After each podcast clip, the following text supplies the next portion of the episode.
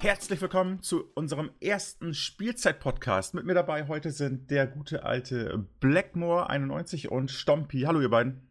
Hallo. Hallo. Und ähm, ja, ich bin Tom Paris und ich würde sagen, wir starten erstmal damit, dass wir uns ein bisschen vorstellen, ein bisschen erzählen, was wir online so gemacht haben, beziehungsweise machen. Und danach gehen wir ein bisschen auf das Format ein. Ja, dann fang doch mal an, Blackie. Ja, ich bin der gute Blackmore91. Ich bin auch ein YouTuber, der damals unter dem Kanal Brainbrandbohnen äh, seine Let's Plays gemacht hat, jetzt bei Spielzeit. Ich war früher ein Redakteur bei der Seite hearthstoneingame.de und heroesingame.de und jetzt ein Teil des Podcasts von Spielzeit. Ja, Sascha, und bei dir? Jo, ähm, ich bin Sascha, aka Stompy. Ähm, ja, was bin ich? Ich bin Redakteur auf hearthstonenews.de. Ähm, bin jetzt auch bei Spielzeit dabei.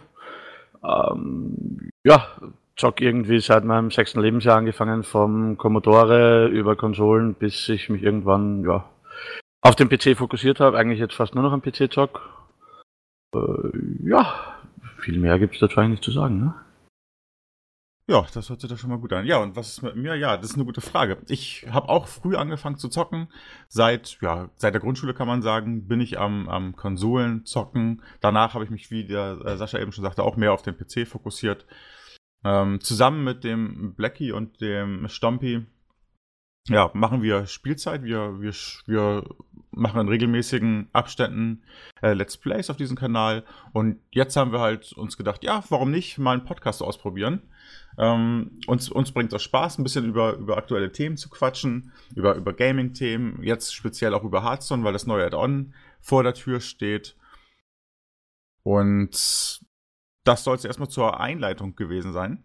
Ähm, ich würde sagen, wir schnacken nicht lange. Wir ähm, erzählen, oder beziehungsweise ich erzähle jetzt noch so ein bisschen was, ähm, was wir mit dem Podcast vorhaben. Jetzt, wie eben schon gesagt, werden wir mit Hearthstone anfangen, weil uns das äh, Thema allen drei so ein bisschen an, am Herzen liegt und wir uns viel mit Hearthstone beschäftigen. Der, der Sascha schreibt regelmäßig noch News auf Hearthstone News über Hearthstone, ich genauso. Und ja, wie gesagt, der, der Blackie hat das früher auch gern gemacht.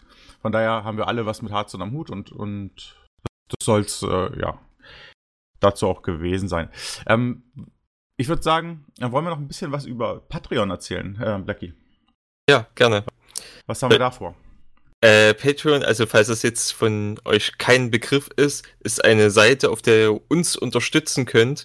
Das heißt, ihr könnt ein sogenannter Patron werden. Das heißt, ihr spendet uns im Monat Geld dafür, dass wir den Podcast überhaupt realisieren und verbessern können. Wir haben dann auch Verbesserungsmöglichkeiten, wenn wir bestimmte Ziele erreichen, dass wir zum Beispiel den Podcast dann in Videoformat machen oder dass ihr bestimmte Vorteile erhaltet, wenn ihr uns natürlich unterstützt. Weil das soll ja alles dann auch zum Großteil daran reinfließen, dass wir unseren Podcast verbessern, erweitern und über die ganze Welt, sage ich mal, verbreiten können. Genau, wie oft machen wir denn den Podcast? Einmal die Woche, haben wir gesagt, ne? Ja, einmal die Woche. Das ist doch gut. Ja, ich persönlich finde so eine, so eine Vodcast, ähm, so ein Vodcast-Goal, ähm, wie wir den haben, ziemlich cool, muss ich sagen. Dann können wir auch mal ein bisschen, ein bisschen näher drauf eingehen, auf die Karten, die wir jetzt erklären müssen quasi, können wir dann im Vodcast zeigen. Das, das hört sich doch schon mal ziemlich gut an, muss ich sagen. Das ist eins von den Goals auf jeden Fall, die wir haben. Und für die 5 Dollar Donator, äh, die bekommen den Podcast sogar schon ein paar Tage eher zu hören. Das ist doch auch cool. Oder was meinst du, Stampi? Ja, auf jeden Fall. Also wir schauen, dass wir den Podcast äh, regelmäßig am Dienstag rausbringen. Ähm, und exklusiv für unsere Patrons, die 5 Dollar mit, mit 5 Dollar unterstützen. Für die bringen wir den Podcast schon am Wochenende raus, Samstag oder Sonntag. Genau.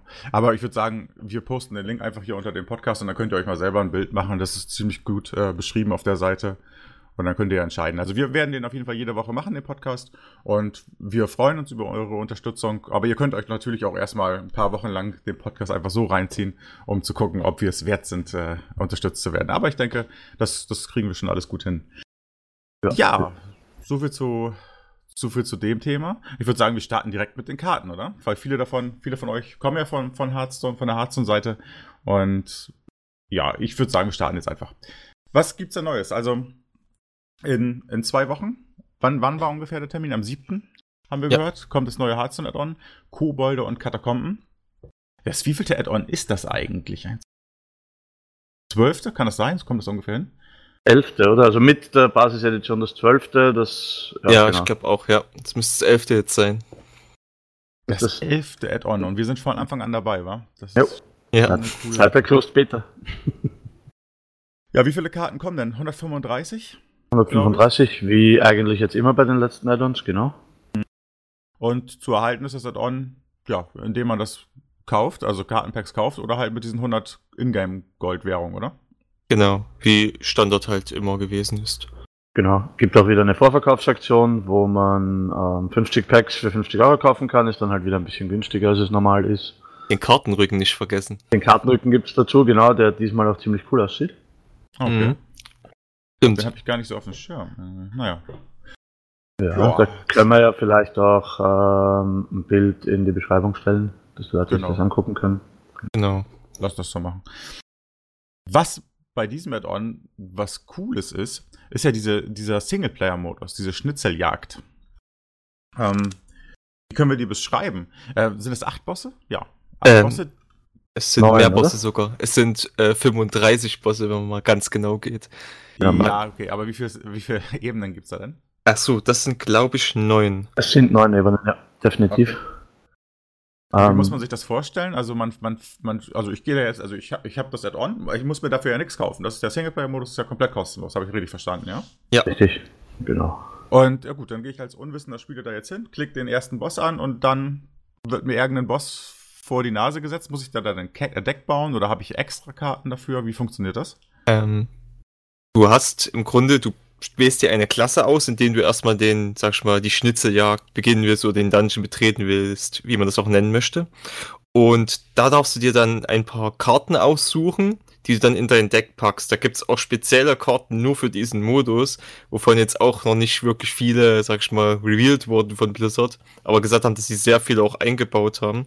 Und umso tiefer du in diesen Dungeon gehst, umso mehr Karten bekommst du für dein Deck. Und da gibt's auch spezielle Karten, die zum Beispiel dann machen, dass all deine Minions plus eins plus eins haben die ganze Zeit. Also da gibt's auch so Verstärkungen einfach, die du bekommst, dass dein Deck einfach an sich stärker ist, Ah, okay. ohne halt, dass du eine starke Minion-Karte hast.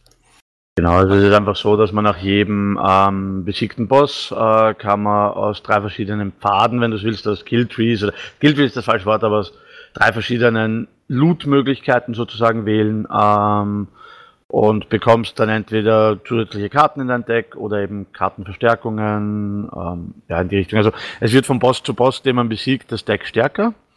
Ähm, was man auch dazu sagen muss, wenn man gegen einen Boss verliert, äh, wird der Dungeon Run komplett resettet und man muss halt wieder mit dem mit dem Starter-Deck, mit einem ganz einfachen Deck wieder beim ersten Boss anfangen, der dann auch wieder random zugelost wird. Das heißt, einmal verlieren heißt der Dungeon Run ist beendet.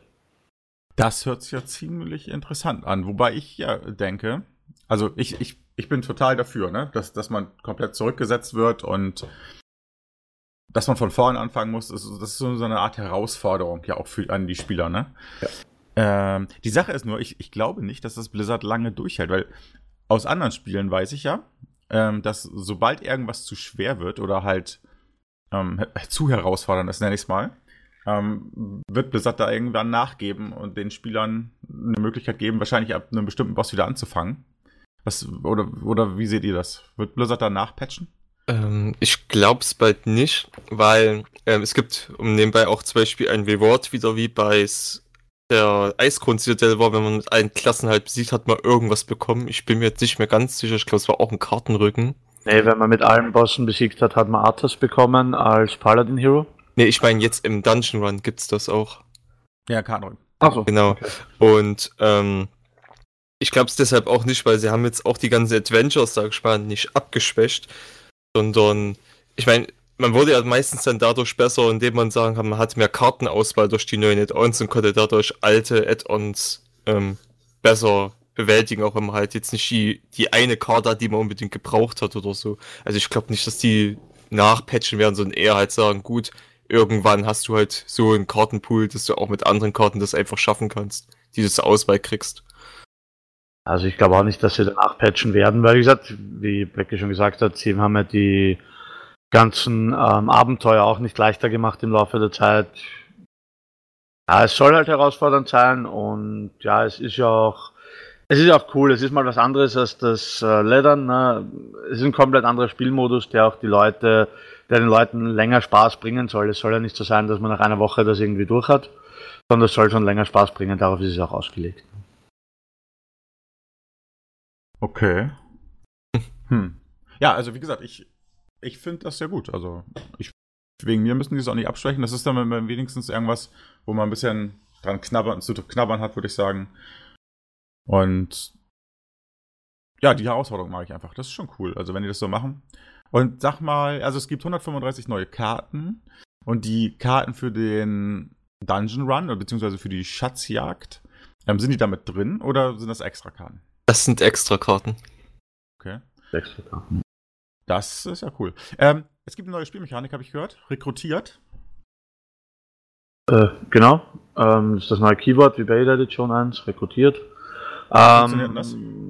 Bedeutet nichts anderes, als wenn auf einer Karte steht rekrutiert, äh, weiß nicht, rekrutierten Diener mit äh, Casting Cost 4, dann kommt halt direkt ein Diener, der 4 Mana kostet, aus dem Deck aufs Spielfeld. Aufs Spielfeld. Also das heißt, der Kampfschrei oder Kampf, ja, wie heißt das? Ja, der, der Kampfschrei, der wird nicht ausgelöst, oder was? Genau. Genau, richtig. Ist wie immer, wenn es nicht äh, Kampfschrei wird er immer nur als Comes into Playability von der Hand ausgelöst. Alles, was aus dem Deck oder anderwertigen Spiel kommt, löst nicht aus. Das heißt, auch bei Rekrutieren löst den Kampfschrei nicht aus. Okay.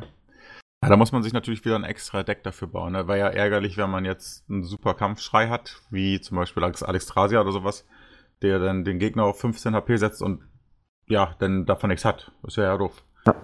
Das Ja. stimmt, das ist eher interessant für die ganzen starken Death Rattle Minions, ne? Andererseits hat man natürlich für umsonst einen 8-8er-Diener auf dem Board. Das darf man dann auch nicht vergessen. Ne? Also wir werden ja nachher auch noch, wir haben ja ein paar Karten schon, die wir halt vorstellen, wo das Rekrutieren drauf ist, wo man dann auch sieht, in welche Richtung das wahrscheinlich gehen wird. Ähm, Okay. Ist, glaube ich, eine interessante Mechanik auf jeden Fall. Kann man sicher auch so ein bisschen die Decks drumherum aufbauen. Ähm, ja, das können wir. Wir können auch direkt jetzt mit der Kartenbesprechung eigentlich anfangen, oder? Ich habe da richtig Bock drauf, über ein paar Karten zu quatschen. Apropos Kartenbesprechung. Wie wollen wir das handhaben? Ähm, wir haben, also wir von Hudson News, ähm, haben ja jedes, jedes Add-on quasi eine Kartenbesprechung gemacht, wo wir alle Karten durchgegangen sind.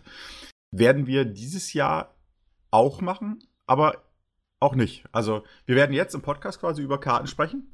Nächste Woche über, über Karten sprechen, die rausgekommen sind. Und dann werden wir uns in diesem, ja, in diesem, in diesem, dieser Kartenbesprechung werden wir uns eigene Karten raussuchen und werden über diese sprechen. Also wir werden nicht über jede einzelne Common-Karte reden, weil viele, sind wir mal ehrlich, sind es auch nicht wert, drüber zu reden, oder? Richtig, ich glaube, wir können es Mhm. diesmal vielleicht auch so machen, dass wir einfach schon ähm, bei der neuen Kartenbesprechung sozusagen vielleicht ein bisschen auf Synergien eingehen, auf mögliche Decks ähm, und nicht mehr auf jede Karte einzeln. Genau. So werden wir das machen, genau. Ja, dann würde ich sagen, starten wir direkt mit, mit Was wir vielleicht noch vergessen haben, nur ganz kurz.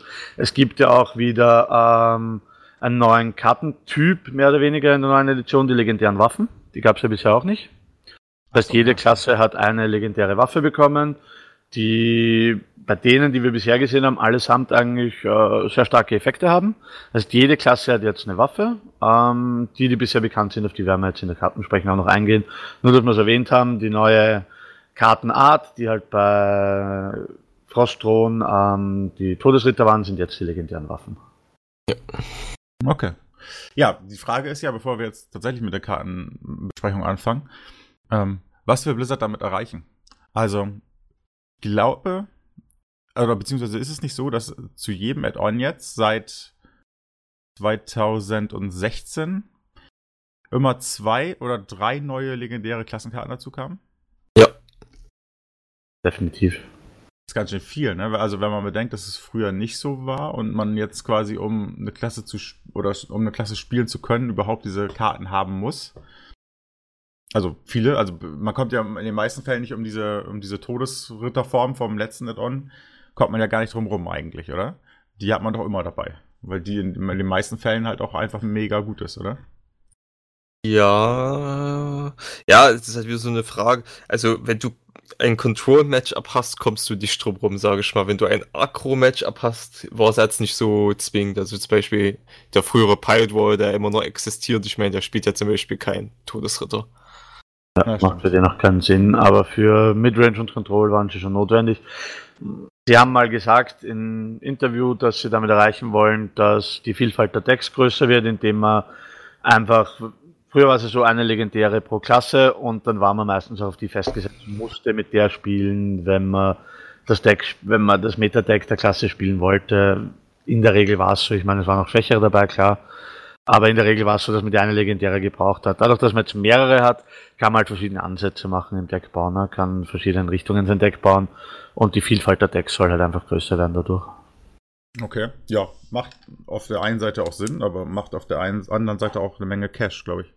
Naja. Ja. Aber das wissen wir ja schon etwas länger. Jo. Dann würde ich sagen, starten wir doch einfach mal mit den Karten und am Ende des, äh, des Podcasts gucken wir mal, was wir uns für Hearthstone einfach wünschen, würde ich sagen, oder? Was, was, was, was ihr euch wünscht ähm, für das nächste Jahr Hearthstone. Aber wir starten jetzt mit den Karten.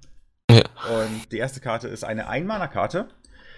Und ähm, Björn würde ich sagen, also aka Stompi, ja, ich, das, das ist ja das auch das Ding, ne? Ich, ich kenne eure beiden Namen und ich mix das hin und wieder, ist mir aufgefallen. Ähm, also Björn ist Blackmore und Sascha ist Stompi, nur das, damit das nochmal klar ist.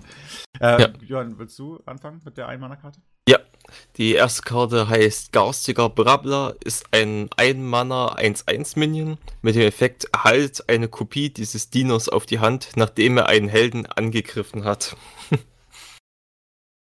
also, ich habe schon mal, also ich finde sie lustig. Sie ist auch eigentlich mal was Neues, also hat halt mal einen ganz neuen Effekt. Aber man muss natürlich auch sagen, ist jetzt halt nicht so brauchbar in meinen Augen, es sei denn, sie wäre ein Biest gewesen, eine Bestie, ein Wildtier. Ja. Dann hätte ich gesagt, sie ist schon spielbar, weil man dann irgendwelche Synergien herausholen kann, aber so ist sie für mich leider nicht ganz so brauchbar in Augen. Ja. Ist auch noch dazu eine seltene Karte, das heißt, sie, ja, ich weiß nicht, ich finde den Slot auch ein bisschen verschwendet, um ehrlich zu sein. Wie du sagst, sie hätten Biest sein müssen oder halt zumindest, weiß nicht, äh, Ansturm oder so, dann wäre sie auch noch okay gewesen. Aber so ist die nix. Ich würde noch gerne noch eine Sache eben dazwischen werfen. Für alle Leute, die jetzt nicht irgendwie unterwegs sind und den Podcast irgendwo hören.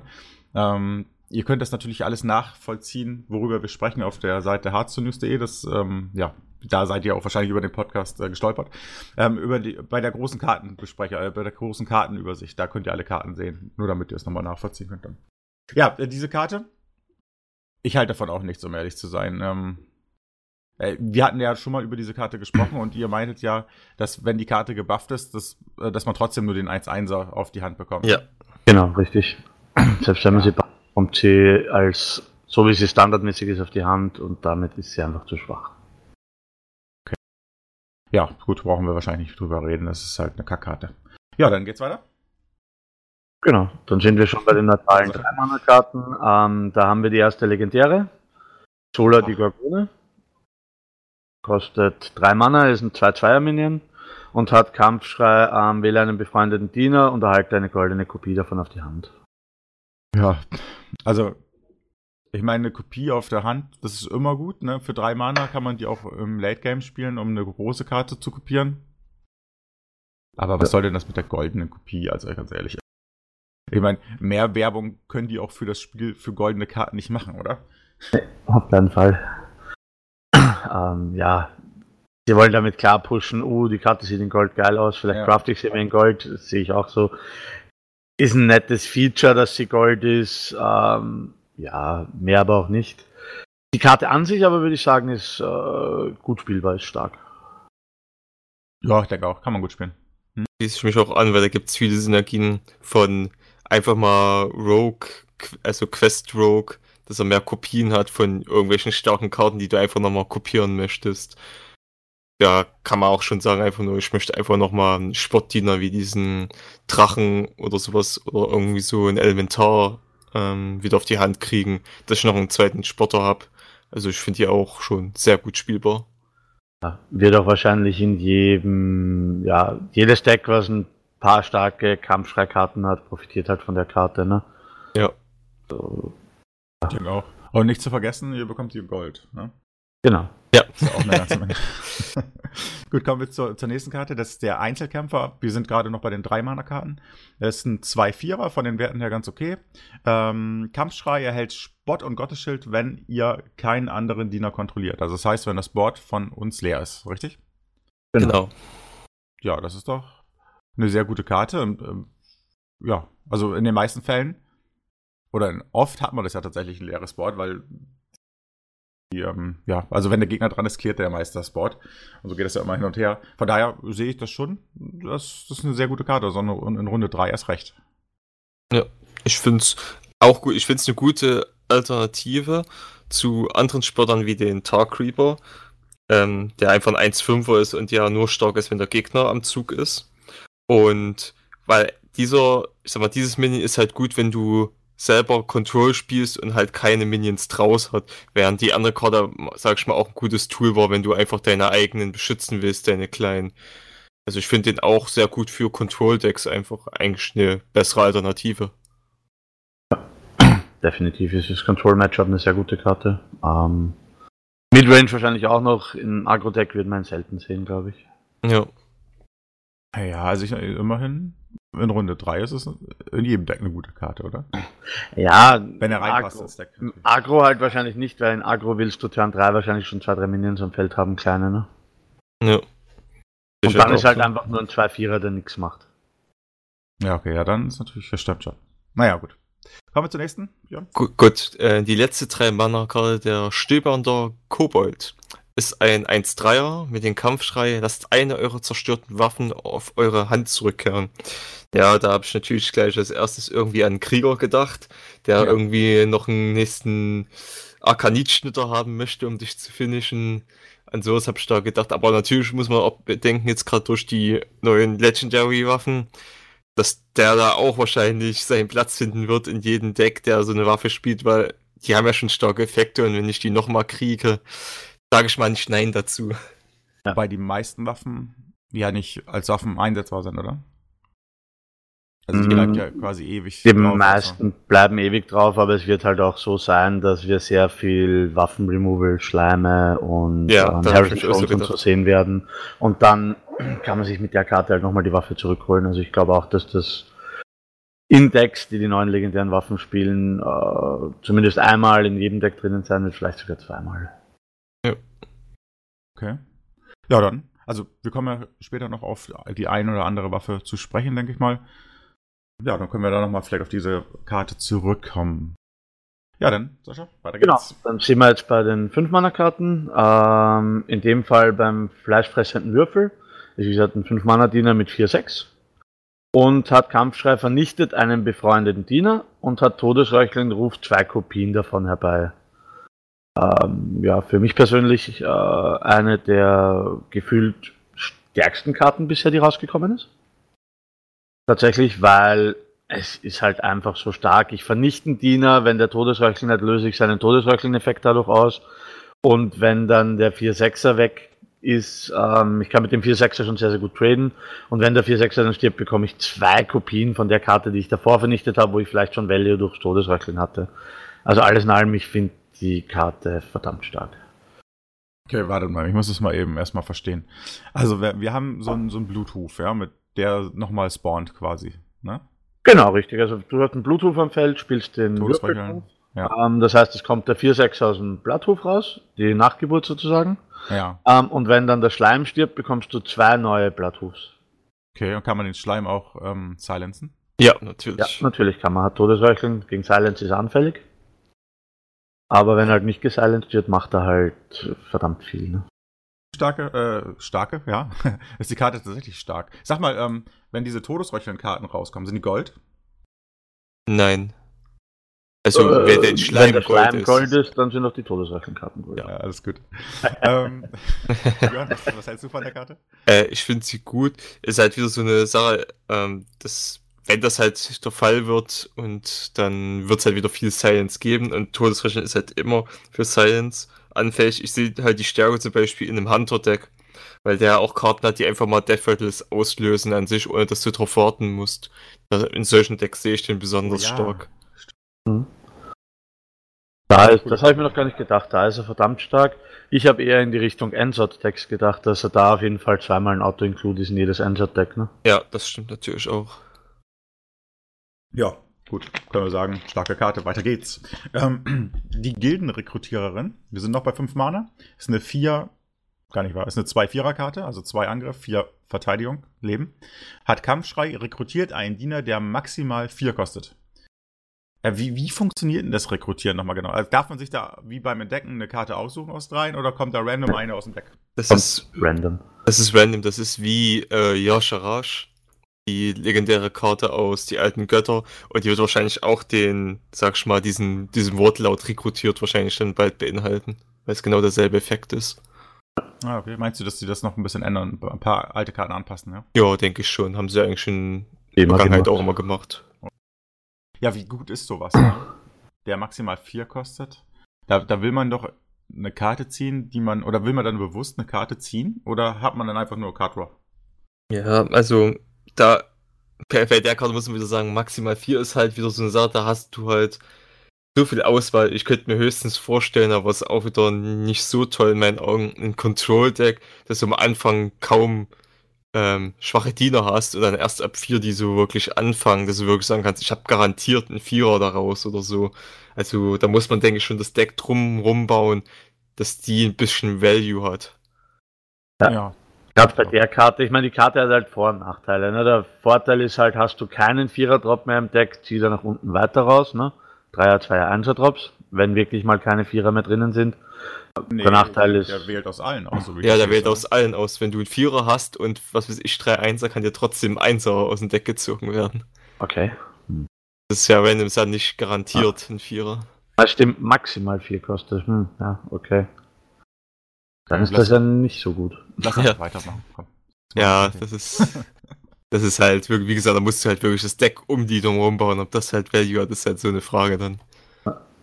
Also, wir reden gerade über die neutralen Karten. Nicht? Später kommen wir noch auf die Klassenkarten, die bisher raus sind. Genau. Wollte ich nur noch mal eben kurz an, anmerken. Genau.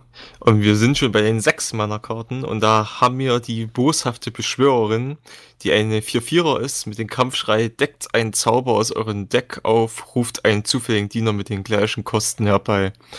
Ja, habe ich auch schon mehrfach dran überlegt. Ist natürlich in Decks gut, die halt wirklich ähm, Zauberkarten haben, die wirklich viel kosten. Ich denke halt da gerade an den ähm, Druiden mit ultimative Verseuchung und den ganzen Kram, weil der Druid hat wirklich gute Karten, die viel Mana kosten.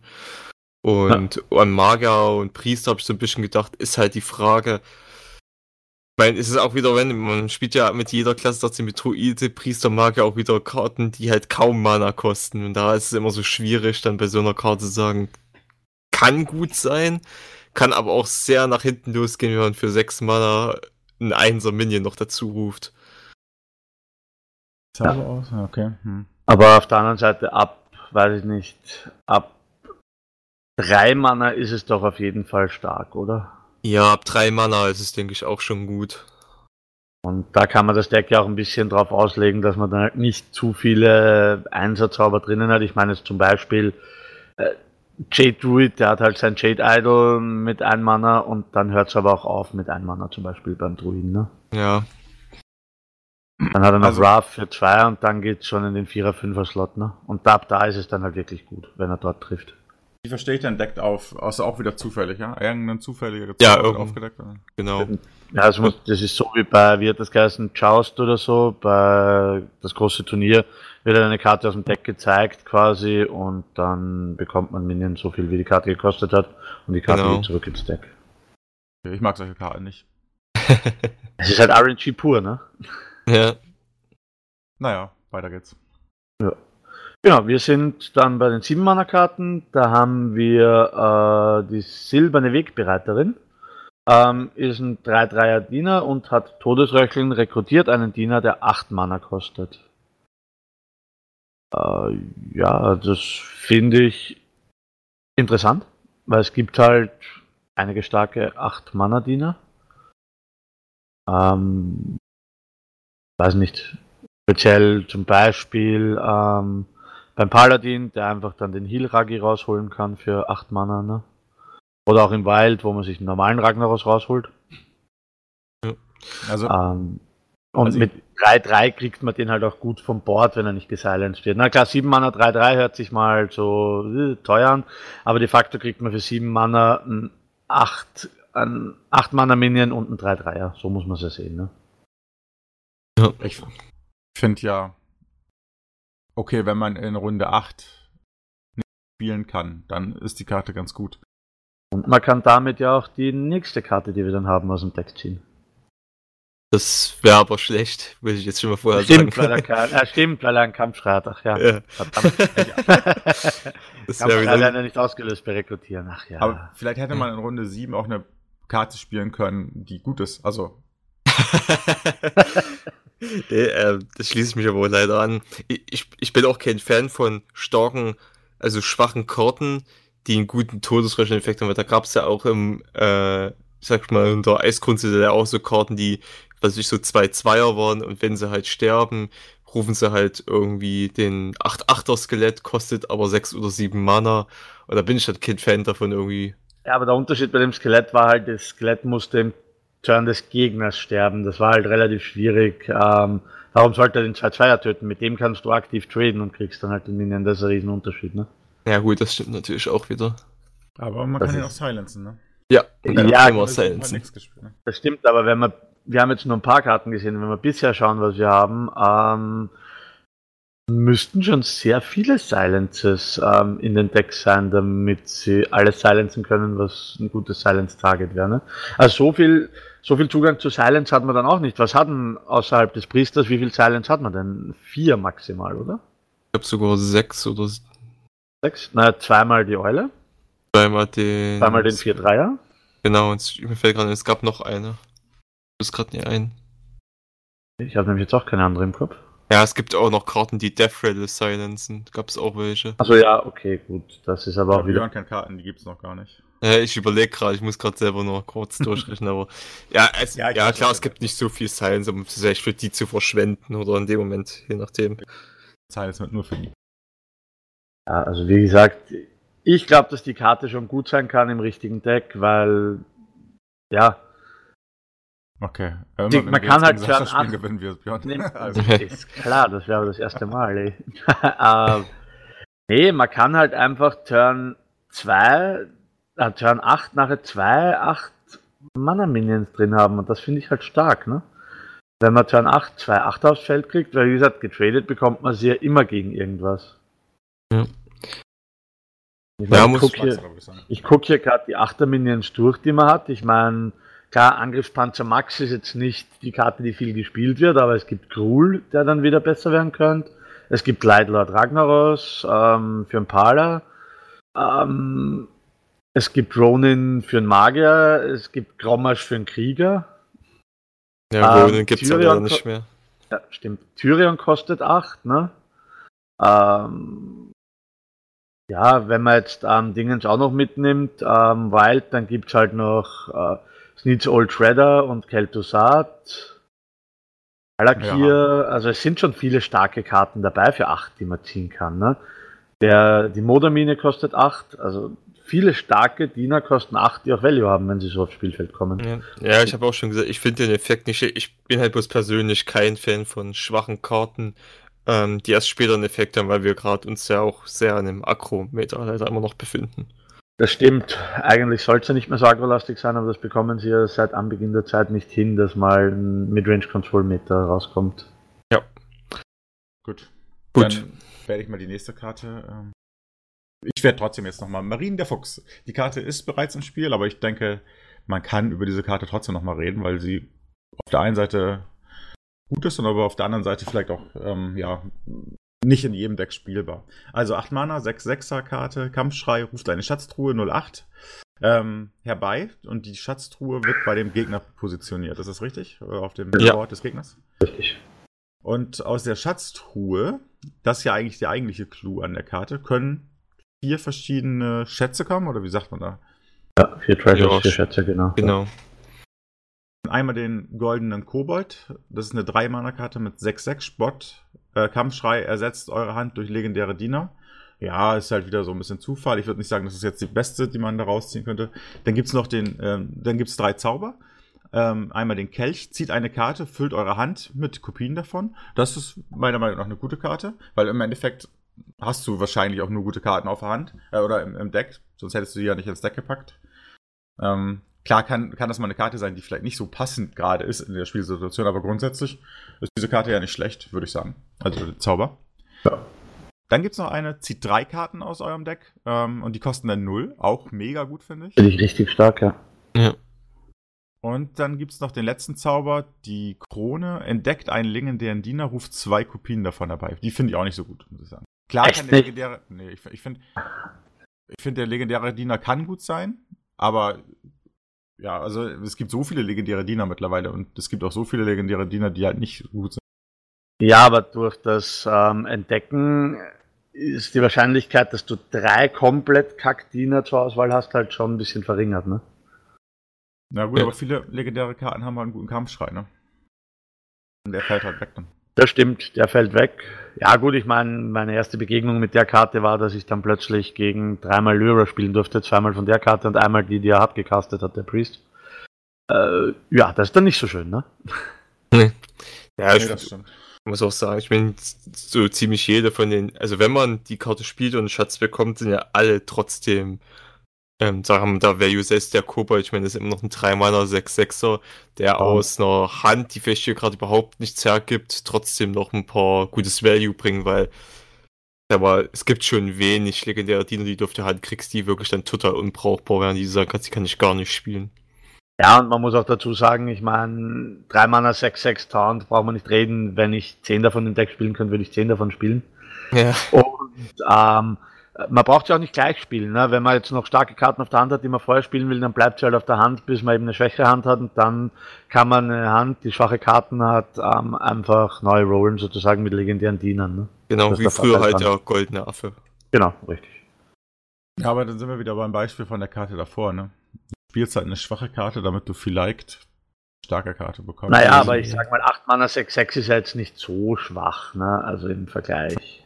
Du musst aber bedenken, du, du kriegst ja, also du kriegst ja irgendwie, du kriegst eine von den vier Karten. Also es sei denn, er silenzt seine eigene Truhe, gehen wir jetzt mal nicht von aus kriegst du eine dieser vier Karten garantiert, wenn du das Ding kaputt machst. Und macht nicht den Fehler, das habe ich auch gemacht, wenn der Gegner den Fuchs spielt und die Schatztür kommt bei euch Spielfeld, zerstört sie nicht selber, weil es kommt trotzdem der Gegner ja. die Karte. Kommt der Gegner. nicht der, der nicht, nicht der zerstört, ist. sondern es bekommt immer der Gegner, egal wer sie zerstört. Okay. Ja. ja, gut, ich meine, ja, also also, ist, also der Schatz, die Schätze sind alle ganz okay. Und es gibt einen besseren Schatz und einen schlechteren. Ne? Ja, können wir so ja, kann man so festhalten, ja. Dann haben wir die neutralen Karten bisher durch, oder?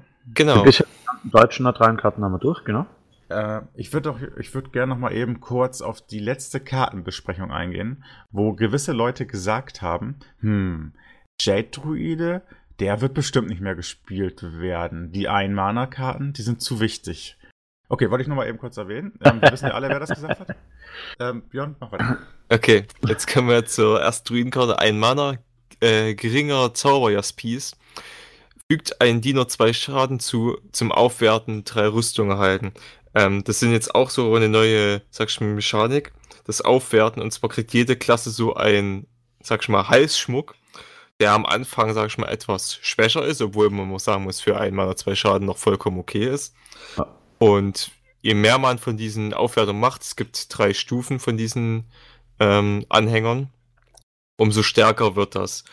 Das heißt, man kann ja einfach sagen, ich warte jetzt ab, ich brauche jetzt diese zwei Schaden nicht und beim nächsten Mal sind es halt dann vier Schaden und beim nächsten dann weiter sechs Schaden. Aber braucht man dann noch mehr Rüstung oder? Ja, äh, nein.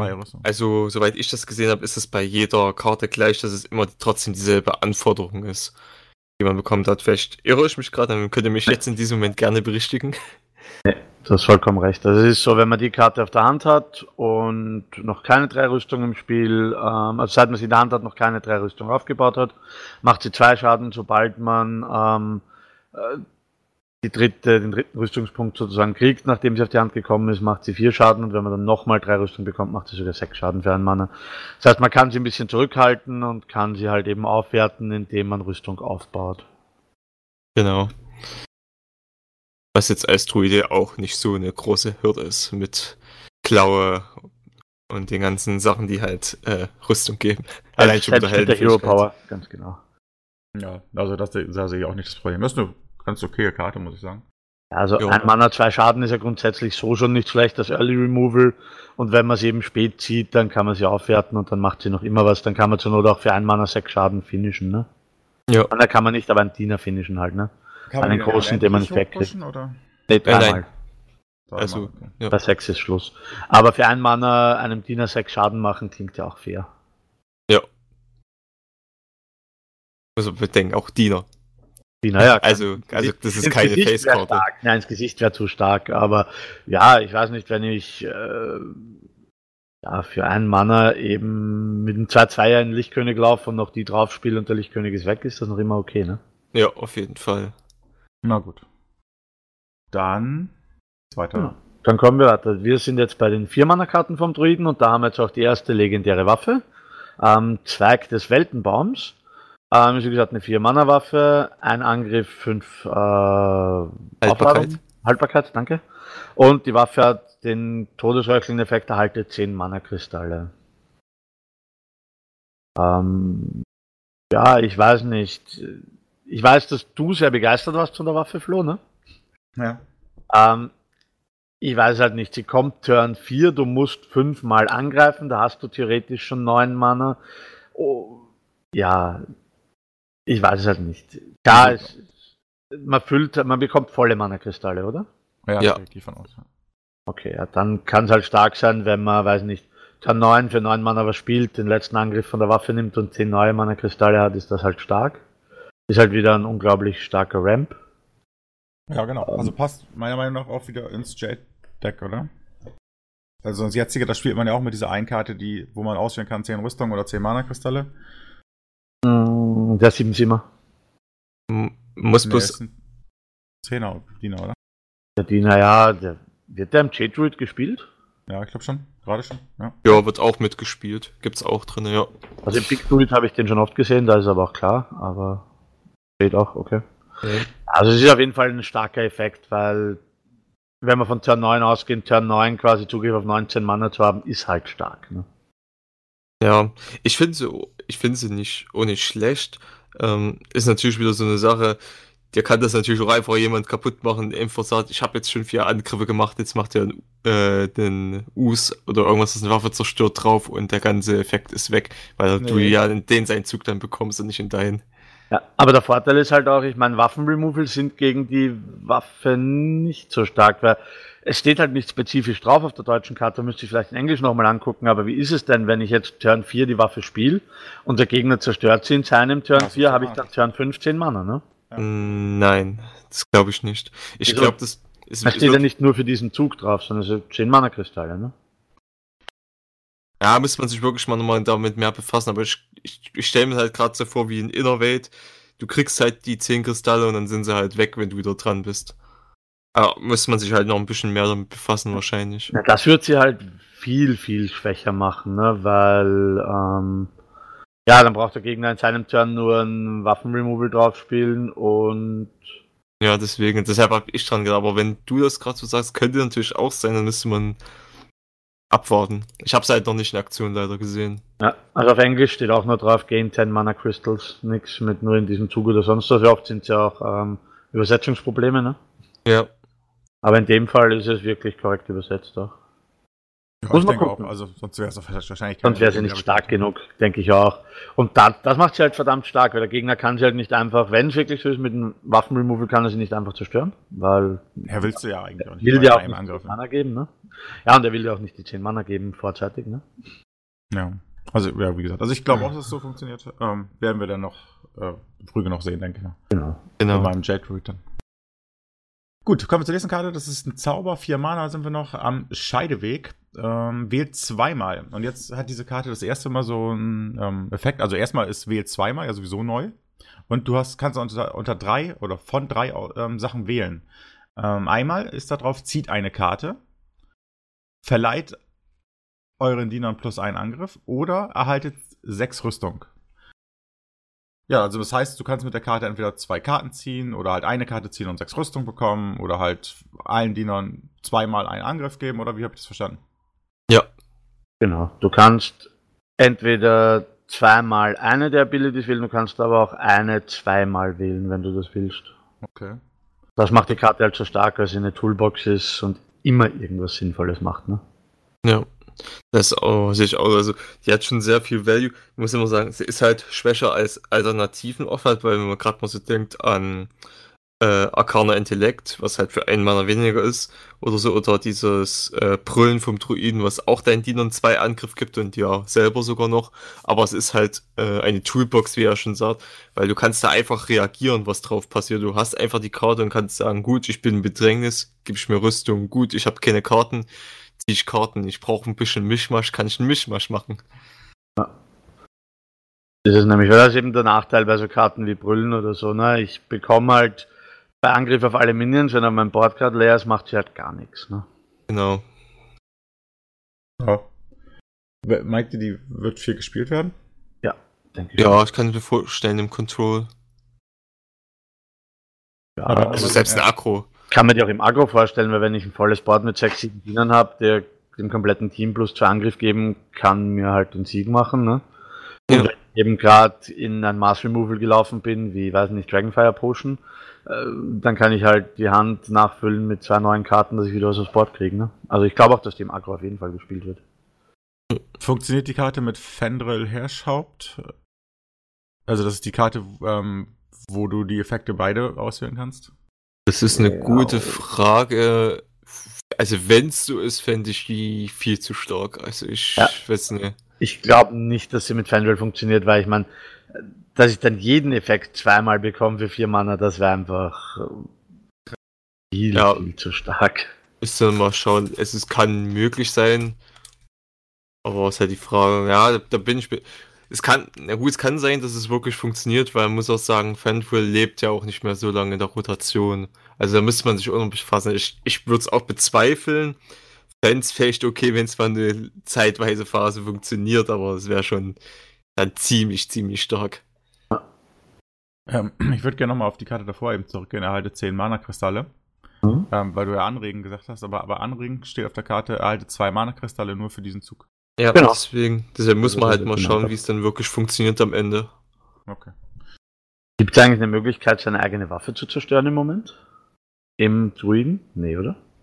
Ja, nicht, wenn du sie ausgerüstet hast, nur aus der Hand kannst du sie zerstören, ja. Genau. Aber nicht, wenn du sie ausgerüstet hast, ne? Genau. Weil das wäre halt super stark, ne? Kann nur durch Schurke. Der kann das, das stimmt. okay, Das wäre tatsächlich gut, ja. dann gehen wir gleich mal weiter. Und zwar sind wir mit den Druiden fertig und jetzt beim Schaman. Und gleich bei einer 7-Mana-Karte, der geringe Zauber-Saphir, ähm, ruft eine Kopie eines befreundeten Dieners herbei, zum Aufwerten drei Mana-Kristalle überladen. Und wenn man das halt einmal gemacht hat, kriegt man zwei Kopien. Und wenn man es doch mal dreimal überladen hat, die Kristalle, kriegt man halt drei Kopien. Ähm, muss man natürlich wieder sagen, das ist halt kein, zum Glück kein Akro-Tool, sondern ein Control-Tool, muss man sagen. Also, muss man sagen, ist es gut, weil wenn du jetzt einen starken Diener hast und du tust mal überladen, weil du gerade in dem Meter, sage ich mal, Lava Burst, Lightning Storm, was da alles für Karten, also du hast Ja. genug Karten, die deine äh, Kristalle überladen und dann kannst du einfach mal Kopien von denen herbeirufen. Das kann schon richtig stark enden. Ja, na, Ähm, vor allem, ich sehe da auch, ich suche gerade, wie die Karte heißt. Ich hab's gerade nicht im Kopf. Mach du mal, ich suche das. Aber da. Kopien sind dann wieder direkt auf dem Board, ne? Also ohne Ja, Kampfschrei. die sind ohne Kampfschrei auf dem Board. Ja, gut, aber Low ist natürlich immer gut, ne? Ja, vor allem, es ist auch verdammt stark, ähm, wenn du das Ganze mit Erdelemental spielst, ne? Dann, dann fünf Erdelemental überlädst dich für drei. Und wenn Mhm. das Erdelemental dann noch lebt, Turn 7, weil da kannst du es dann auf höchsten spielen, bekommst du halt zwei Erdelementals nochmal aufs Board, ohne dass du überladen wirst. Dann schon verdammt stark, ne? Muss die Ja. Karte, muss die Karte im Deck sein oder auf der Hand? Auf der Hand. Auf der Hand. Im Deck wäre es richtig gut, aber sie muss nur auf der Hand sein. Okay. Also ist das eine Karte, die man auch am Anfang wahrscheinlich behält oder so. Wahrscheinlich, ja. Wahrscheinlich, ja. Und es kann auch äh, mit diesem Schneekrollriesen, den es ja seit dem letzten Addon gibt, kann das auch sehr interessant werden, weil der könnte dann auch Sinn machen zu spielen, wenn es Ja. dieses Überladungsdeck tatsächlich gibt. Ne? Ja, stimmt. Das wäre auch dann noch. Also, es, falls jemand nicht weiter davon reden, das ist ein Riese, der weniger kostet, umso mehr Kristalle man überlädt. Genau. Gut. Sascha, dann kommen wir zur nächsten. Genau, wir kommen zur nächsten legendären Waffe. Zu der vom ähm, Schamanen, die kostet 8 Mana. Der Runenspeer ähm, ist eine 3-3er-Waffe. Und nachdem er Held angegriffen hat, entdeckt ihr einen Zauber und wirkt ihn auf ein zufälliges Ziel. Ähm, ja, ich finde, ich weiß nicht, was ich von der Waffe halten soll. Sie ist für eine 8 Mana 3-3-Waffe klingt erstmal nicht so stark. Ähm, was sie ein bisschen besser macht, ist, würdest du den Zauber nur random entdecken, wäre es meiner Meinung nach verdammt schwach. Da haben wir wieder einen entdeckt. Kann man in der Regel schon einen Zauber auswählen, wo man weiß, dass dieses Random Target nicht äh, backfired sozusagen, also nicht einem selber ins Gesicht schlägt. Ne? Hm. Aber ich glaube, es ist eine der schwächeren Waffen, was wir bisher gesehen haben. Also ich weiß nicht. Ja, Bin nicht Also- überzeugt von der Waffe. der Vorteil ist natürlich bei der Karte, dass du das nicht einmal hast, sondern dass du halt dreimal, also du dreimal zuschlägst, hast du halt dreimal den Effekt. Das macht es halt ein bisschen stärker. Das Entdecken ist okay. Ich sehe bis auch den Nachteil des Random. Trotzdem noch, weil besonders du hast auch noch die Auswahl aus allen Karten. Ja, nicht nur die Schamanenkarten, sondern aus allen Karten. Wobei das ein Vorteil ist. Ja. Beim Shami. Aber ich, ich hätte es persönlich mehr als andersrum, weil ich habe das Problem, weil du kannst zum Beispiel keine einzige Buff-Karte spielen, weil das kann einfach nur zu 90% mal einfach aus dem Gefühl einfach, das backfired so oft. Kann auch auf den Gegner gehen, ja. Stimmt. Und auch ist halt ziemlich schwierig. Also natürlich, wenn du so einen Mind-Controller rausziehst, dann bist du froh, dann schlägst du einmal zu und hast einen Mind-Control. Oder Board Removal oder so. Ja, oder genau Ja. Board Removal, sowas ist sie halt stark. Aber alles, was bufft oder wirklich irgendwas zufälliges treffen kann, wenn Also es überhaupt Fireball, Pyroblast, alles, das kann halt alles total backfiren auch, natürlich. Und dafür ist, finde ich, auch 8 Mana dann einfach zu teuer. Also für 6 Mana wäre die, glaube ich, noch okay gewesen, ne? Aber für 8 Mana ist die, ich weiß nicht, dazu ist zu viel Randomness in der Karte, dass die für 8 Mana wirklich gut wäre. Ja, Ja, man das darf aber ja auch nicht vergessen, die macht auch 9 Schaden noch, ne? Ja, aber ein Arcanite Würm macht auch für 5 Mana 10 Schaden. Darf man auch nicht vergessen. Oder ja, vor allem, wenn du die Turn abspielst, ja, machst du halt drei Schaden und hast mit Pech einen Kackzauber, der nichts macht, ne? Oder dir sogar noch, ähm, äh, der sogar noch dir schadet, ne? Weil der Punkt ist, wenn du drei Zauber entdeckst, die halt wirklich random sind, die auch dich treffen können, ne? Du musst dir einen wählen. Du, wenn du einmal angegriffen hast, dann kannst du nicht mehr sagen, oh, will ich doch nicht, ne? Ja. Ich sehe es auch- so als Notkarte, sowas wie Joxeron oder Deathwing, wo man einfach sagt, bin jetzt, ich bin theoretisch eh tot, ich spiele sie einfach mal und entweder sie bringt mich jetzt zurück oder ich habe sowieso verloren. So sehe ich sie, weil dann wird sie bestimmt nicht spielen, wenn man vorne ist. Dafür ist dieses Risiko viel zu hoch. Ja. Ja, gut. Ja, aber dann nimmt man die gar nicht mit, weil im Endeffekt muss Glaub man ich. davon ausgehen, dass man vorne ist. Also sonst spielt man so ein Spiel nicht. Ja, Joxeron hat eine ganze Weile funktioniert als Magier und Druide. Das waren immer die Top-Decks und da hast du auch einfach gesagt, gut, ich spiele mit und wenn ich halt total verlieren bin, spiele ich Joxeron. Und entweder ich habe dann sowieso verloren oder ich gewinne noch. Ja, aber Jock war halt schon um fünf Klassen stärker, weil Jock Ja. einfach nicht einen Random Zauber gemacht hat, sondern sechs bis zehn. Und zu Also der Zeit, auswählen. Ja, stimmt, aber zu der Zeit, wo Jock auch noch gespielt wurde, war es ja auch egal, wenn er selber gestorben ist, dann sind die Zauber weiter äh, gecastet worden. Ne? Ja, das war ja auch die Zeit, wo natürlich. Jock stark war. Ne? Jetzt wird der Jock auch kaum noch gespielt, wo er, wenn er selber stirbt, eben nichts mehr macht. Das stimmt wohl. Gold wäre die Waffe ganz gut. Gold. Mal zum, Sieht sie auf jeden Fall geil aus, sicher in Gold. Gehen wir, kommen wir zum Schurken. Und ähm, normalerweise müssten wir jetzt so einen Trommelwirbel einblenden. Der Schurke bekommt Geheimnisse und zwar direkt drei Stück. Was haltet ihr davon? Finde ich, Wirklich gut. finde ich auch super. Mal eine neue Klasse mit Geheimnissen und der Schurke passt einfach so als hinterhältige Klasse im Grunde dazu. Okay. Sie haben ja auch im Stream gesagt, im ersten Card Reveal Stream, ne? haben Ja. sie ja gesagt, es war eigentlich äh, von Anfang an geplant, dem Schurken Geheimnisse zu geben. Ähm, haben sie dann aber verworfen, weil der Schurke schon äh, eigene Keywords hatte mit Combo zum Beispiel. Ne? Deswegen sind sie dann davon weggegangen, dem Schurken sofort Geheimnisse zu geben, weil der eben eh schon seine eigenen Sachen hatte und haben die Geheimnisse eher Mage, Parler und Hunter gegeben. Genau. Gut, dann fangen wir mal mit dem ersten Geheimnis an. Also zwei von den drei Geheimnissen sind bisher bekannt. Ähm, das erste Geheimnis für zwei Mana-Kosten übrigens beim Schurken. Ähm, heißt plötzlicher Verrat. Wenn ein Diener euren Helden angreift, greift er stattdessen einen seiner Nachbarn an. Ja, das bedeutet also, wenn da drei, wenn, also wenn, wenn mein Gegner quasi drei Diener hat und mit dem in der Mitte angreift, dann greift er zufällig einen von den beiden an. Oder Genau. Richtig. Es wird halt verdammt schwer, gegen den Schurken seine Diener an Bord richtig zu positionieren. Ja. Ähm, gi- gibt's nicht, der Hunter hat ja nicht so eine ähnliche Karte? Ähm, der hatte Misdirection, also wenn Ja. du ihn angreifst, greift er irgendein anderes Ziel an. Das kann aber irgendwas Also sein. Halt. Das heißt, wenn er dich ins Gesicht angreifen wollte, kann es auch sein, dass er einen deiner Minions angegriffen hat oder wenn er einen Taunt-Minion von dir wegräumen wollte, dass er dir trotzdem ins Gesicht geschlagen hat, was wirklich random war. Ne? Aber da greift er wirklich einen der gegnerischen Diener an. Das heißt, Also ist die da ist die besser auf jeden Fall, ja.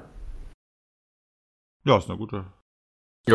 Die ist auf jeden Fall gut. Also wie er schon äh, Sascha gesagt hat, es ist halt einfach sehr schwer dann dagegen zu spielen. Also du kannst zum Beispiel kein, also gegen Schurken, womit er auch Probleme hat mit Aggro, wenn gegen ihn Aggro gespielt wird, das wird schwierig, weil du dann wirklich gucken musst, wie positioniere ich meine Leute, dass ich halt die Buffs von meinen eigenen Minions bekomme, aber auch nicht einfach meine eigenen Minions umbringen, wenn es halt mal das Secret ist. Ja. Das wird schwierig. Finde ich auch eine sehr geile Karte. Gefällt mir richtig gut. Ja, auch richtig stark und auch sehr interessant, weil es eben wieder auch ein, weil die Leute halt einfach mehr nachdenken müssen, weil zum Teil kann man jetzt die Matchups, wenn man sie lange gespielt hat, fast Brain AFK runterspielen und weiß, okay, wenn das passiert, gewinne ich, wenn das passiert, verliere ich. Und die Karte, da muss man halt doch ein bisschen mehr nachdenken, ne? Positionierung angeht, ja. Gut, kommen wir zum nächsten Geheimnis. Genau, das zweite Geheimnis heißt nämlich von der Schippe springen. Wenn ein befreundeter Diener stirbt, kehrt er auf eure Hand zurück und kostet zwei weniger. Ähm, ist im Grunde sowas wie dieser Schattenschritt vom Schurken, nur dass er halt zwei Mana kostet und leider, sag ich mal, nicht selber gesteuert werden kann. Aber muss trotzdem sagen, das hat Value, weil ich gerade dann wieder sehe, es hat einmal Value, man kann was Aggressives wie dieses Combo-Deck oder den Quest-Stroke spielen, kriegt noch eine Kopie davon, dass man im Grunde nochmal was spielen kann.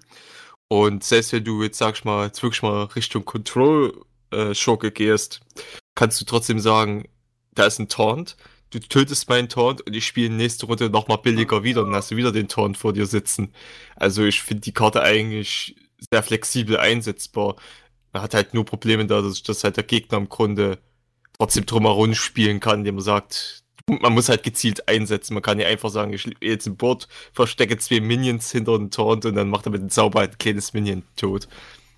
Ja, der ist auch, glaube ich, mit dem Auctioneer ganz stark, weil gerade im Miracle Rogue hat man ja oft nur den Auctioneer am Feld liegen, ne? Den Ja. der Gegner eigentlich immer weghaben will und dann kommt halt äh, im Turn drauf für zwei Mana wieder, ne? Genau, für zwei Mana weniger wieder. Also das ist wirklich. Auch ein gutes Secret. Wichtig finde ich, wichtig finde ich auch, dass alle drei Secrets irgendwie halbwegs gut sind, weil sonst kann man sich das ja an zwei Fingern äh, ablesen, welches Welches Secret man gespielt hat. Genau. Genau. Aber, aber bisher sind die beiden ja spielbar, ne? würde ich sagen. Ja, man kann auch beide in einem Deck spielen, eigentlich, ne? Von Ja, dem her, das ist ja das Schöne, ne? Und vor allem, das sind ähm, gewöhnliche Karten, ne? Mhm. Mhm. Schon gut, also das, also, Bin auch schon das- sehr aufs dritte Secret gespannt, muss ich sagen. Ja, ich, ich auch. Und ich sehe beide auch immer in jedem Deck. Gute Karten. Coole Karte, ja. Stimmt.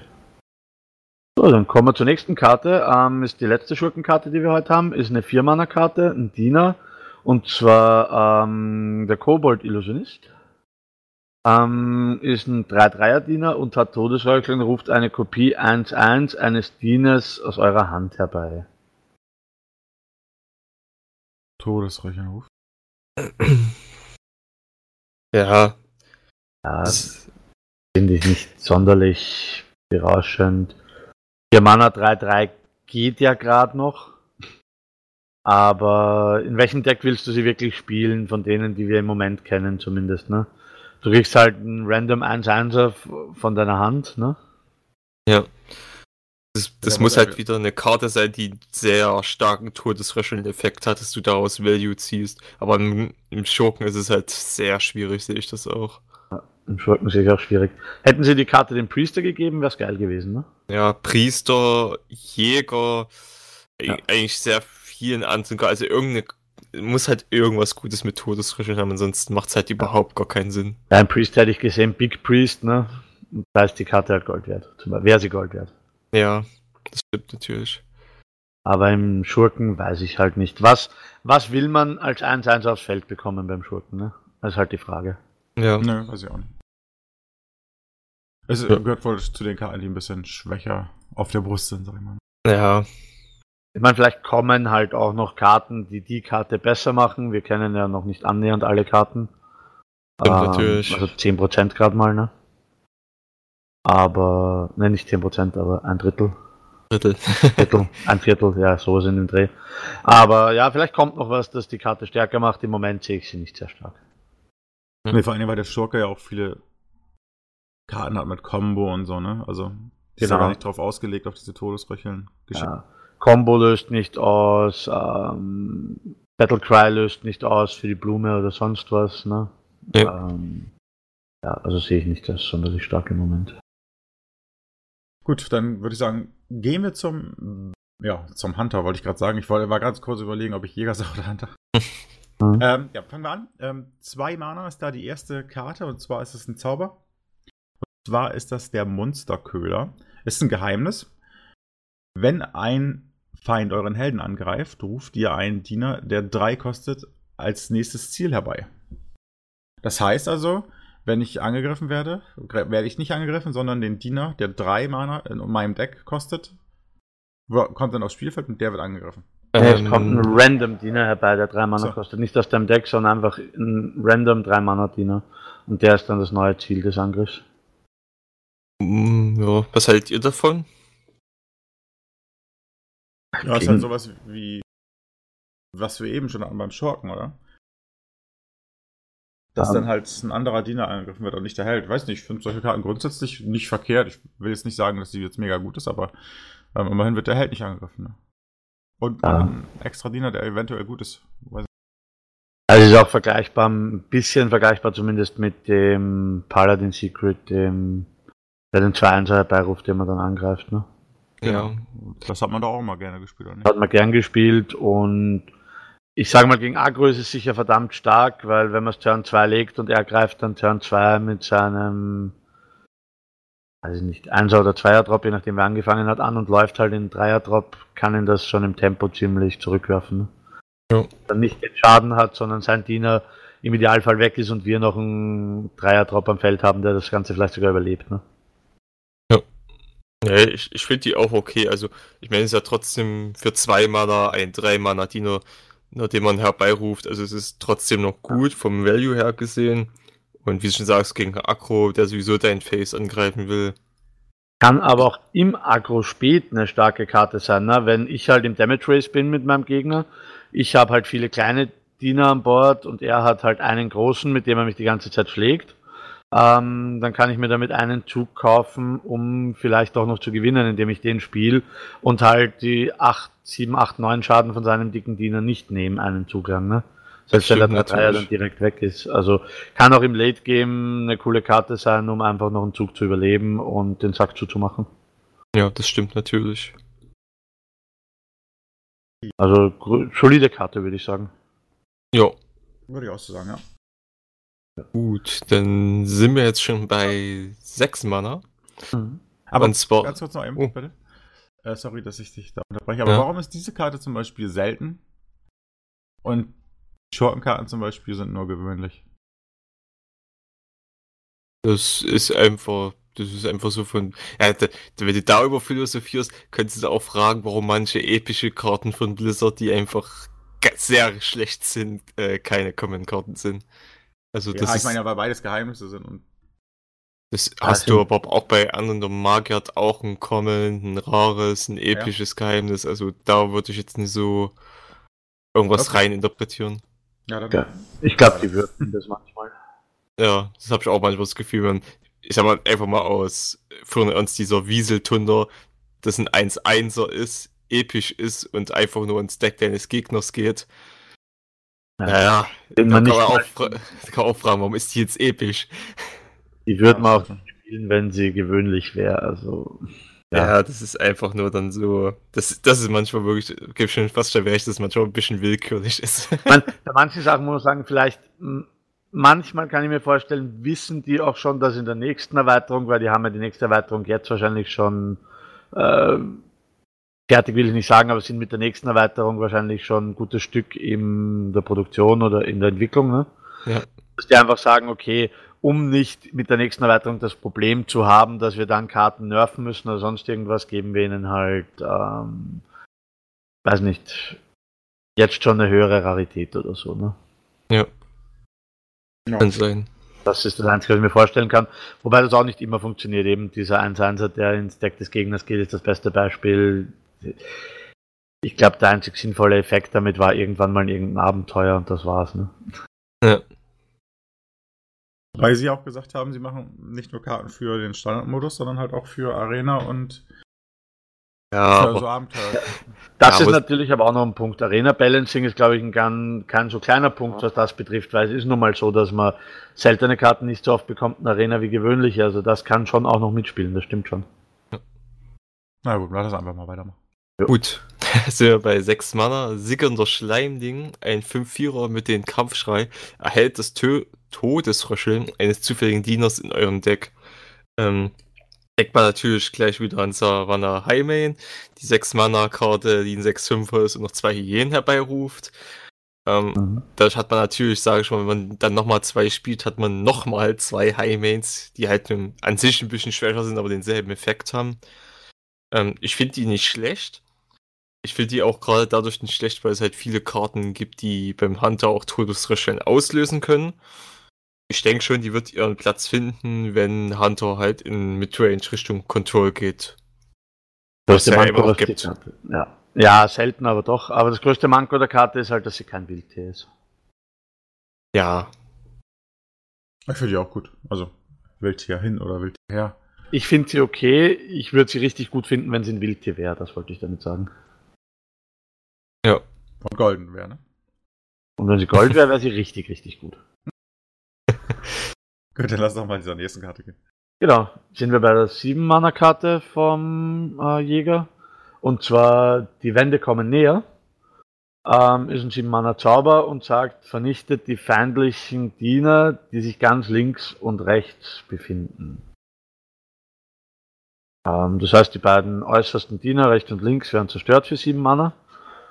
Ähm, ja, ist gegen ein Agro-Deck wahrscheinlich jetzt nicht so stark für 7 Mana. ähm, gegen Midrange oder Control kann das aber verdammt stark sein. Weil wenn er nur zwei Diener auf dem Board hat, macht er halt einfach beide weg. Und das ist auch wieder eine Karte, wenn man mehr als zwei Diener hat, dann muss man gegen den Hunter wieder überlegen, wie positioniere ich Auf auch wieder Positioning. meine Karten. Ja, das Ja. stimmt, genau. Sind die auch gut. Was mir halt dran gefällt, ähm, weil der Hunter hatte trotzdem immer Probleme, dass er halt nicht so viel, also was hast denn du? Hast einen, hast einen Deadly Shot und du hast einen Hunters Mark, wofür du noch eine zweite ähm, Karte brauchst, um wirklich zu moven. ja. Und hier kannst du halt zwei im Diener halt wegnehmen, ähm, ohne irgendwas zusätzlich zu machen oder zwei Karten zu spielen, um das zu removen. Da finde ich die gut, weil das halt jetzt wieder mal in die Richtung drückt, dass Hunter jetzt nicht einfach nur die ganze Zeit aggro ist und einfach jetzt mal Tools bekommt. Ja, ich kann jetzt auch mal mit Range und Control wieder spielen und dass mein Gegner einfach mit Karten, die halt viel weniger kosten, ähm, meinen ganzen Plan kaputt macht, weil ich da einfach drei Karten oder so reinschmeißen muss, um denselben Effekt zu erzielen. Stimmt schon. Ja, also wenn es ein Midrange oder Control Hunter geben sollte, ist das eine verdammt starke Karte. Ich glaube auch, sie wollen mit dem Hunter ein bisschen weg von dem nur Agro, ne? Hat man Ja. so ein bisschen das Gefühl, ne? Ähm, weil selbst das, was wir jetzt als Midrange Hunter bezeichnen, ist äh, in. Wahrheit Agro mit einem Deathlord drinnen. Ja. Ja. Also Ja, die Karte wird, ich denke auch, die wird, wird ihren Platz auch haben irgendwo. Ja, die ist stark. Also wie gesagt, auch auch mit der neuen ähm, Hunter Legendary, die wir als nächstes vorstellen, die geht ja auch dann schon ein bisschen mehr in Richtung äh, mit Range Control und ich glaube, dass da noch ein paar weitere Karten kommen werden, die das unterstützen, dass man das spielen kann. Na gut, Ja. dann werden wir mal die nächste legendäre Karte direkt äh, nehmen, die du gerade schon angesprochen hast.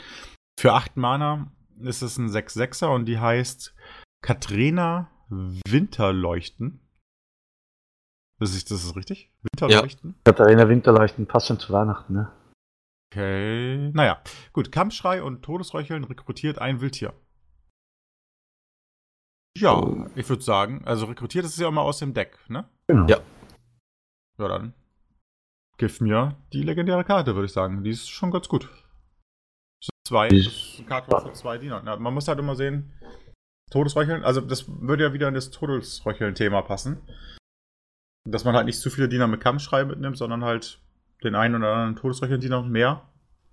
Und dann passt die auch ganz gut da rein, denke ich. Oder Also ist wieder das klassische Target Highman, ne?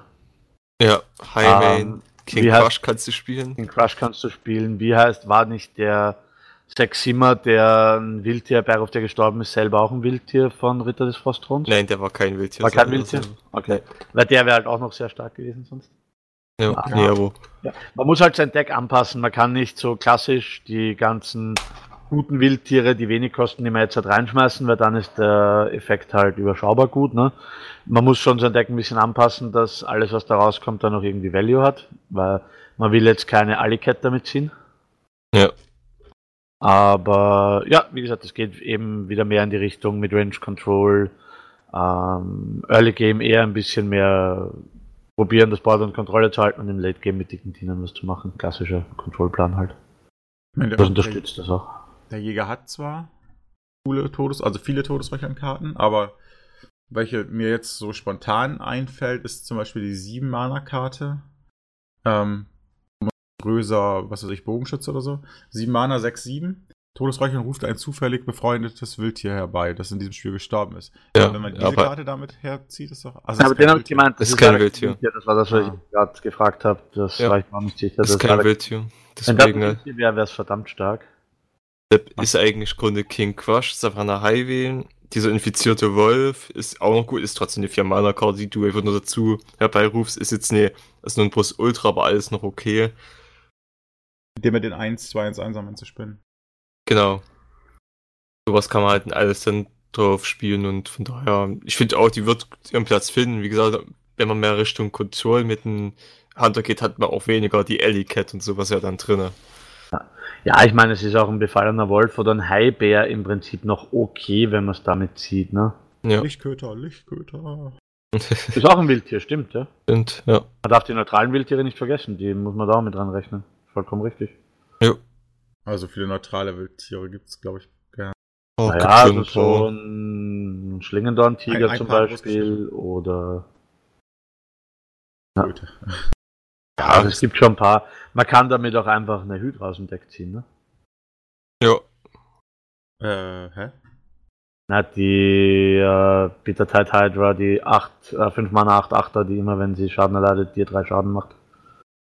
So, ja, die kann man da auch, wenn man sie Ja. hat. Wenn man sie mitnimmt, kann man die auch ziehen, genau. Ähm, Ja. Man kann- Muss man mal gucken, man was. könnte Silla rausziehen damit, ne? ja, wenn man weit spielt, Wenn man das weiß spielt, drin. kann man das machen. Ja, Ja, das sind, also es gibt schon viele Karten, wie gesagt, wenn man wirklich, man muss Control gehen, man darf nicht mehr Ja. aggro gehen und dann ist die schon ziemlich Nonplusultra, was die macht. Weil man das macht sie ja zweimal, muss man noch bedenken. Ja, es, es macht auch dann vielleicht Sinn, so Sachen wie den riesigen Sandwurm zum Beispiel zu spielen, ne? Ja. Auch schon dran gedacht. Ja, oder auch den 9 Mana 6-10 Taunter. Ich meine, gerade Hunter hat ja auch das Problem, dass er keine wirklich dicken Taunter fürs Late Game hat. Die könnte man dann auch spielen, ne? Das ist dieses Mammut. Ja. Ja. Gut. Ist eine gute Karte auf jeden Fall. Ja, Ja. sich, da kann man sich drauf einigen. die hat den legendären Status verdient. Definitiv. Kommen Und es wir. ist scheinbar die Tochter von Dingens, ne? Winter. Sylvanas, ja genau. Sieht fast so aus, ne? Eine jüngere Version von ihr auf dem Bild. Ja, da könnten wir, da könnten wir zu viel backfahren, was daran falsch ist. ja, definitiv. Also loremäßig ist es sicher nicht korrekt. Ja. Gut, dann kommen wir zum Krieger. Ja, Ähm, ja. Björn ist dran. genau, bin ich dran, glaube ich, ja. Ähm, zu einer 6-Mana-Karte gleich, und zwar Gruppensucher, ein Zauber. Äh, rekrutiert einen Diener. Ähm, ich muss sagen, ich habe sie gesehen und dachte mir, Dust, weil Problem ist daran wieder, das ist im Grunde nur in einem Control Warrior gut und du musst halt für 6 Mana mindestens einen 6 Mana Minion ziehen, damit das auch gut ist. Ähm, das heißt, du musst, also du willst ja eigentlich sogar mehr, ich sag mal, dein Ziel wäre wahrscheinlich so ein 8 Mana Minion für 6 Mana äh, aus deinem Deck ziehen, weil du musst auch bedenken, dass du meistens den Kampfschrei nicht bekommst.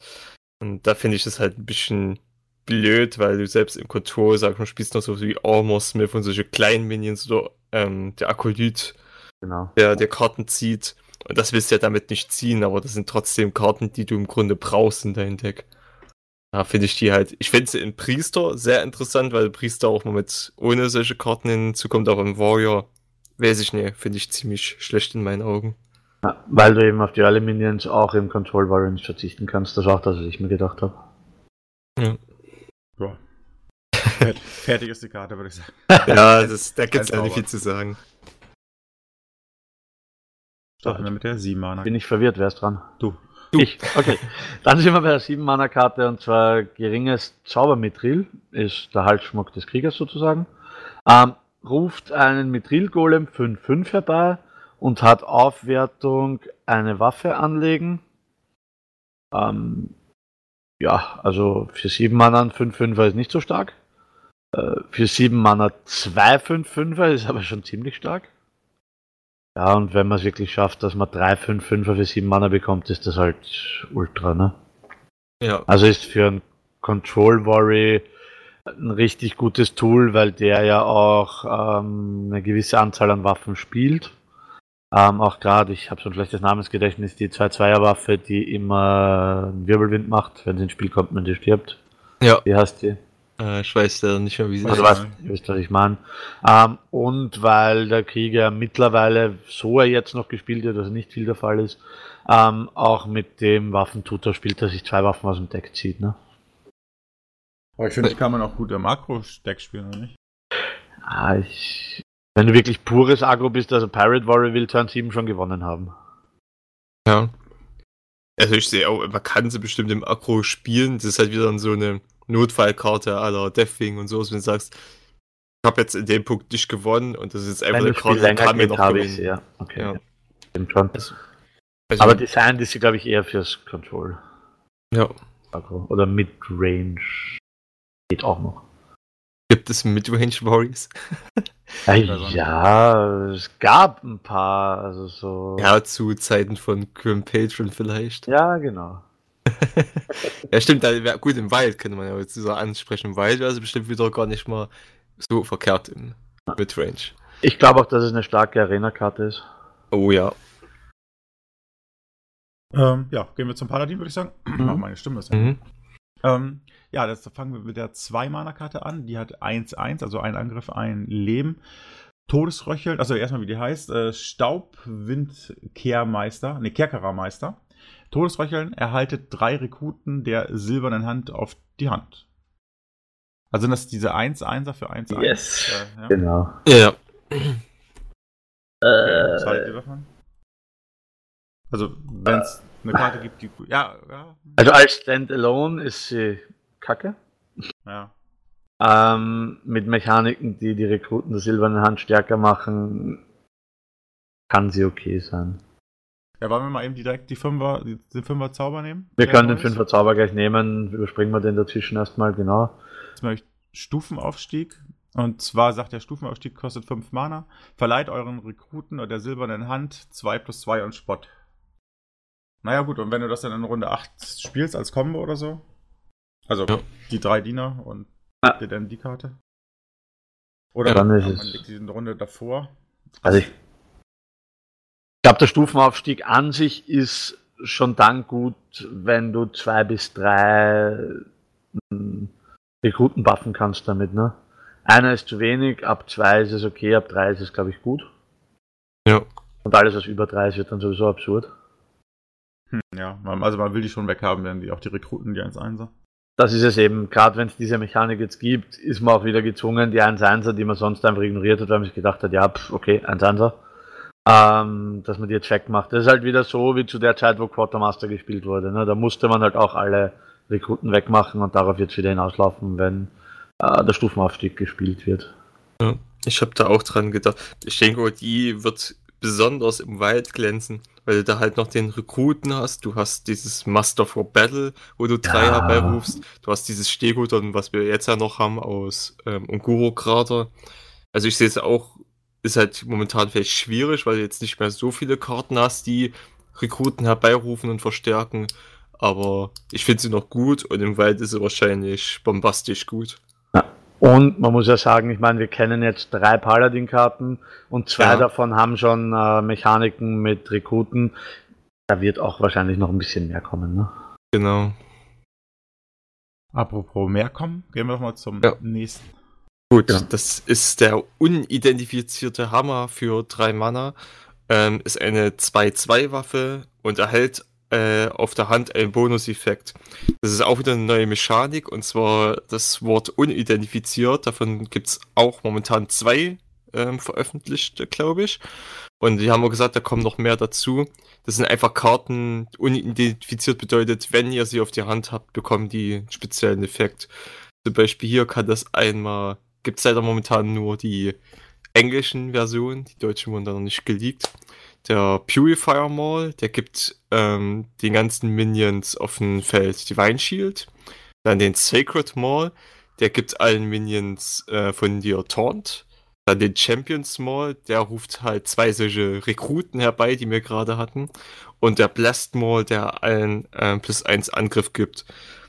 Ähm, muss ich auch sagen, finde ich interessant. Es gibt auch, sage ich mal, gerade Taunt und Divine Shield ist immer gut, wenn man das bekommt. Das ist unsituativ.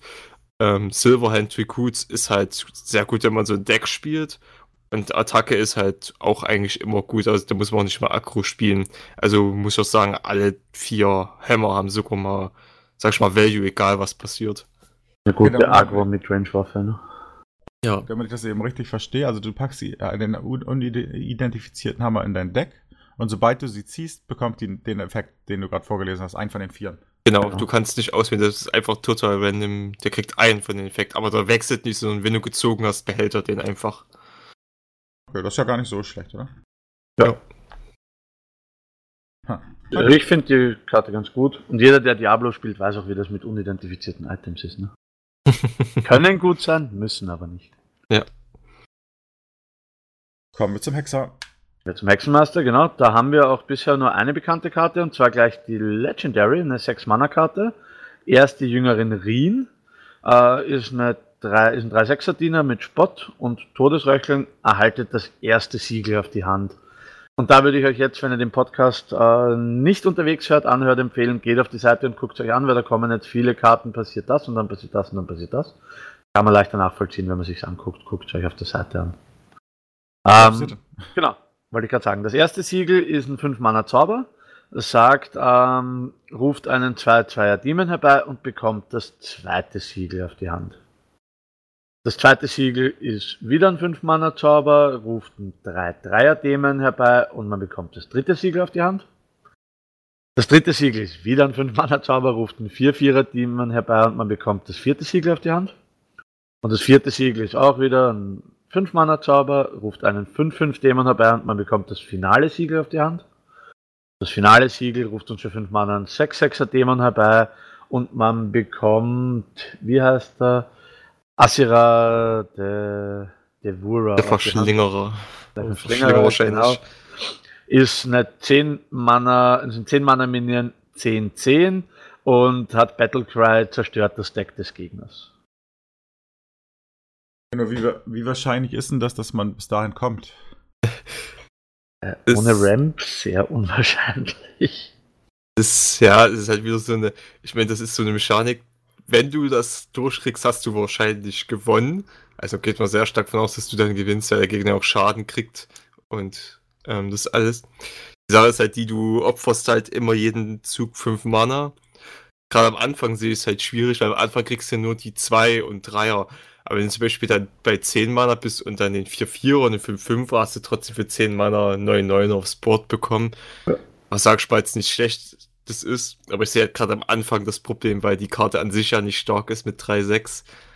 Weil äh, du sonst nicht viel machst in den Zügen, wo du die Siegel spielst, ne?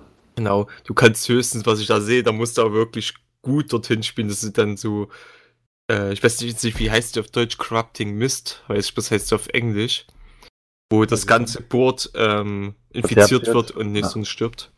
Damit könnte man dann halt zum Beispiel umgehen sagen, ich spiele jetzt ein Siegel und dann mache ich gleich, dass das Board danach platt ist, dass mein Gegner eigentlich erstmal was Neues spielen muss. Dann mache ich das nochmal und dann kann ich halt langsam mit diesen 4-4er und 5-5er wirklich auch was anfangen, sage ich mal, dass ich auch wirklich dann gegentraden, was mein Gegner macht.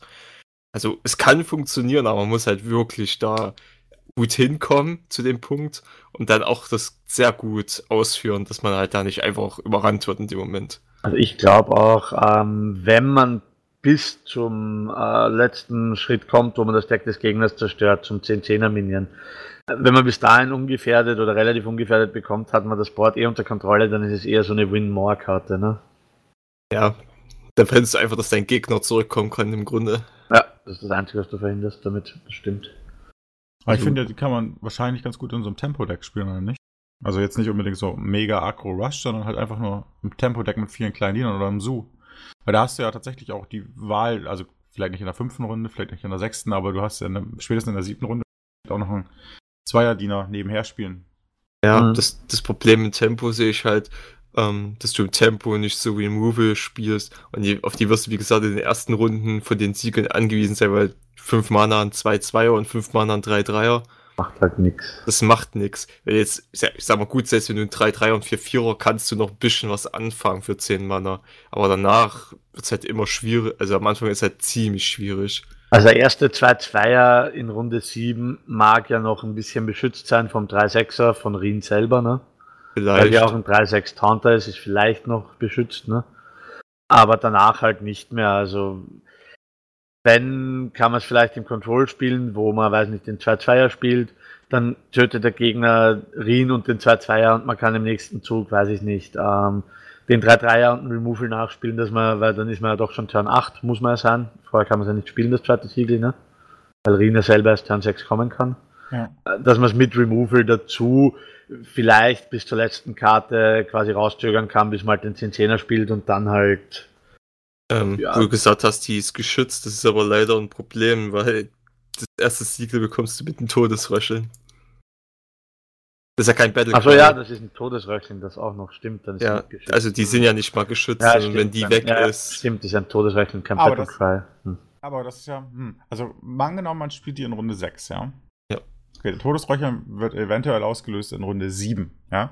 Das heißt, man hat mit 7 Mana quasi das erste Siegel. Ja, kann man noch irgendeinen 2-Mana-Spell oder genau. einen 2-Mana-Diener hinten nachspielen, ja. Oder halt, oder eine Karte ziehen. Das ist halt, glaube ich, auch darauf ausgelegt, wenn ich nichts anderes habe, spiele ich halt das Siegel und ziehe eine Karte, ne? Ich will oder das mal eben Karte, durchgehen. Also in sieben, mit, für 7 Mana spielst du das erste Siegel, dann spielst du das nächste Siegel mit 8. Dann mit 9. Und dann kannst du 2 mit 10 genau. spielen. Vierter, das Finale kannst du für 10 spielen. Nee, also. Also du hast, brauchst quasi nur vier Turns danach. Ja. Um also fünf, wenn du den Minion dann auch noch ausspielen willst. Genau. Ja. Schon machbar dann auch irgendwie, oder? Ja, wenn man, wenn der Gegner nicht auf purem Agro ist und dich überläuft in der Zeit, dann ist es machbar, ja. Ja. Du musst aber bedenken, dein Gegner ist ja auch in dem Moment bei 7, macht man also, wenn es welchen Control Deck ist, ist auch jetzt nicht unwahrscheinlich, dass der langsam anfängt, seinen Plan rauszulassen. Das ist halt nur das Gegenteil. Du musst ja auch dann aufpassen, dass du nicht vom Control Deck einfach dann mal ausgemerzt wirst. Also ich sag mal so, gegen, gegen schnelle Decks ist das kacke, aber wenn du jetzt gegen, ja, gegen ein langsames Deck spielst oder sowas, dann ist es schon mal. Ja, gegen, schn gegen schnelle Decks muss man halt gucken. Wenn ich Turn 8 ein Siegel plus ein, ähm, drei Schaden auf alles spiele, kann das halt auch schon gut sein. Ne? Ja, das ist ja mein eigener Diener, aber ich ziehe halt trotzdem sein Board damit dann auch, wenn er auf, nur auf Agro ist, ne? In der Regel. Hm. Also es kann funktionieren, man muss es sich dann der Praxis angucken und da es ja die einzig bekannte ähm, Hexenmeisterkarte ist, muss man auch gucken, ob es vielleicht noch Karten gibt, die das Ganze auch ein bisschen supporten. Ne? Ja, das stimmt natürlich. Weg vom Hexer hin zum Mage. Zwei ja. Mana, 2-2. Ähm, Rabenvertrauter ist ein, ja, eine Mage-Karte. Äh, Kampfschrei deckt einen Zauber aus jedem Deck auf, zieht euren, wenn er mehr kostet. Ja, so, das, dieses, wie, wie hieß das noch? Justice? Faust, ja, das. Faust, ja. Ich weiß nicht, was ich davon halten soll. Ich meine, dafür ist der Diener halt einfach auch nicht, er ist ein Wildtier, aber dafür ist er halt einfach nicht gut genug, oder? Ja, und vor allem, was macht, der, was macht der Mage mit dem Wildtier? Ne? Das ist der erste, das erste Wildtier, was der Magier, glaube ich, bekommen hat, oder? Täusche ich mich da? Gab Ein, schon ein Magier-Wildtier? eine gute Frage, ich glaube nicht. Ich glaube auch nicht. Das ist das erste Magier-Wildtier, soweit ich weiß. Also, dass es ein Wildtier ist, hat Null gar Impact. keinen Impact, genau. Ähm, ja, also wenn man nur große Zauber spielt, mag das ganz okay sein, aber ich meine, da jeder Magier eigentlich mit äh, Frostbolt und Fireball und so spielt, ne, weiß ich halt nicht. Ja, ich weiß auch. stark vielleicht gegen Agro-Decks, weil Agro halt äh, grundsätzlich sehr wenig Zauber spielt, ne? Das wollte ich auch gerade sagen, dass ich auch die einzige Vorsehe, wenn du jetzt gegen den Pirate Warrior, Quest Rogue und alles andere, was Akku selbst ein Druid, der halt nur Akro geht, die haben dann auch nicht so hohe Zauber, dann kannst du vielleicht dagegen sagen, gut, das ist für zwei Mana und zwei Zweier, der mir eine Karte zieht. eine Aber- Karte ziehen kann, nämlich ja. Ich meine, 2 Mana, 2 Zweier ist ja auch ähm, als Early Drop ganz okay, ne? Wobei er halt im Zweier-Slot ähm, Bessere Sachen gibt. sehr viel starke Gegner hat mit Glyphe und Krone, also Ja. ich ob der da seinen Platz finden wird. Zauberlehrling. Wäre ein Elemental, Zauberlehrling, genau, wäre ein Elemental, wäre es wieder was anderes. Ja, Aber- dann wäre es eine ganz andere Geschichte. Aber als Py- Wildtier. Pyros. Deswegen. Ja, also ja, es ist halt auch nur eine gewöhnliche Karte und dementsprechend stark ist sie halt auch. Ne? In Ja. der Arena kann das ganz okay sein, weil da will man ja viele Zweier-Drops haben. Und da nimmt man halt einen 2 Mana 2 Zweier und mit Glück kriegt man noch einen Zauber dazu. Also in der Arena Kampf, ja. vielleicht. Zur Waffe. Für- Das ist Alunev und eine 6-Mana-Waffe, die 0-3 ist. Und der Effekt zieht am Ende eures Zuges drei Karten. Ähm, das ist natürlich eine Karte, die dich selber sehr nah an die Fatigue-Mechanik ranbringt, weil es ja wirklich jeden Zug dir einfach drei Karten zieht, nicht bis du drei Karten hast, sondern einfach drei Karten. Ja. Ähm, ist natürlich, wo ich wieder die Stärke sehe, es ist halt in One-Shot-Decks gut, weil du dich vielleicht am Anfang erstmal rumperkst zu überleben und dann am Ende sowieso einfach nur darauf willst, ich will jetzt meine Combo haben, dass ich den Gegner halt zerstören kann. Und da musst du halt dann wirklich viele Karten ziehen, dass du wirklich zu dem Punkt kommst, jetzt habe ich wirklich alle Karten, die ich brauche. Ähm, der Nachteil ist natürlich, wenn du erstmal nur Mist ziehst und dann vielleicht erstmal deine Karten nicht los wirst, ähm, verbrennst du all deine Karten, die du danach ziehst. Weil du ziehst ja dann äh, im Grunde vier Karten, weil du ziehst ja deine drei am Ende des Zuges und am nächsten Zug ziehst du ja gleich wieder eine Karte. Das ist jetzt. Also ich glaube, das ist sogar too much. Ich hätte gedacht, zwei wäre okay gewesen, weil ich finde, damit mildt man sich sehr, sehr schnell. Aber ich finde, Ja. so ein Tempo-Deck. Ich wollte auch sagen, Tempo Mage ist das, glaube ich, eine absolut starke Karte. Ne? Hm. Weil du halt einfach jede Runde den Refill hast, ne?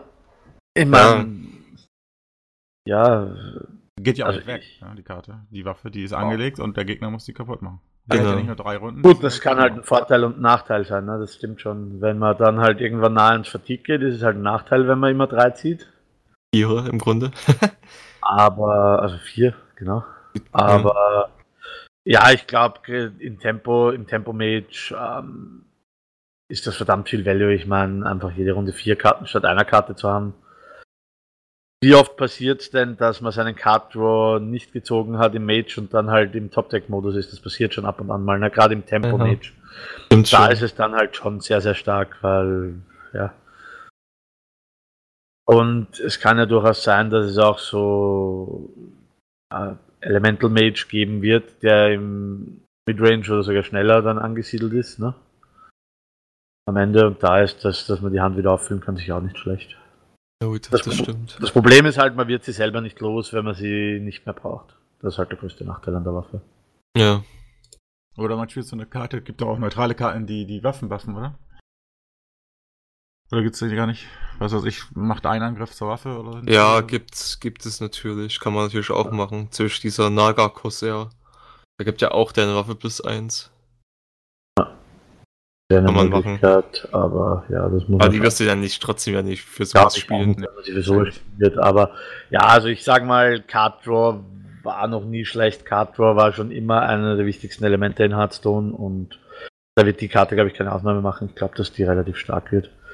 Kann man auch sicher sicke Kombos spielen und man wird sicher auf Trollden auch wieder lustige Videos sehen mit der Waffe. Und auf Spielzeit. Das Spielzeit, genau. Wollen wir zum Priester gehen? Jo. Ja. Da gehen wir gleich zur nächsten legendären Waffe, der vom Priester, der Drachenseele. Haben für mich die bisher stärkste Waffe, und zwar 3 Mana 03. Und ruft einen Drachen 5-5 herbei, nachdem er äh, in einem Zug drei Zauber gewirkt hat. Und das finde ich halt richtig stark, weil ja, sie kommt halt sehr früh mit drei Mana, kann sie Turn 3 kommen. Und der Priester hat einfach genug kleine Zauber, dass er das auch äh, konstant nicht nur einmal, sondern öfter hinbekommt, den 5-5er zu bekommen.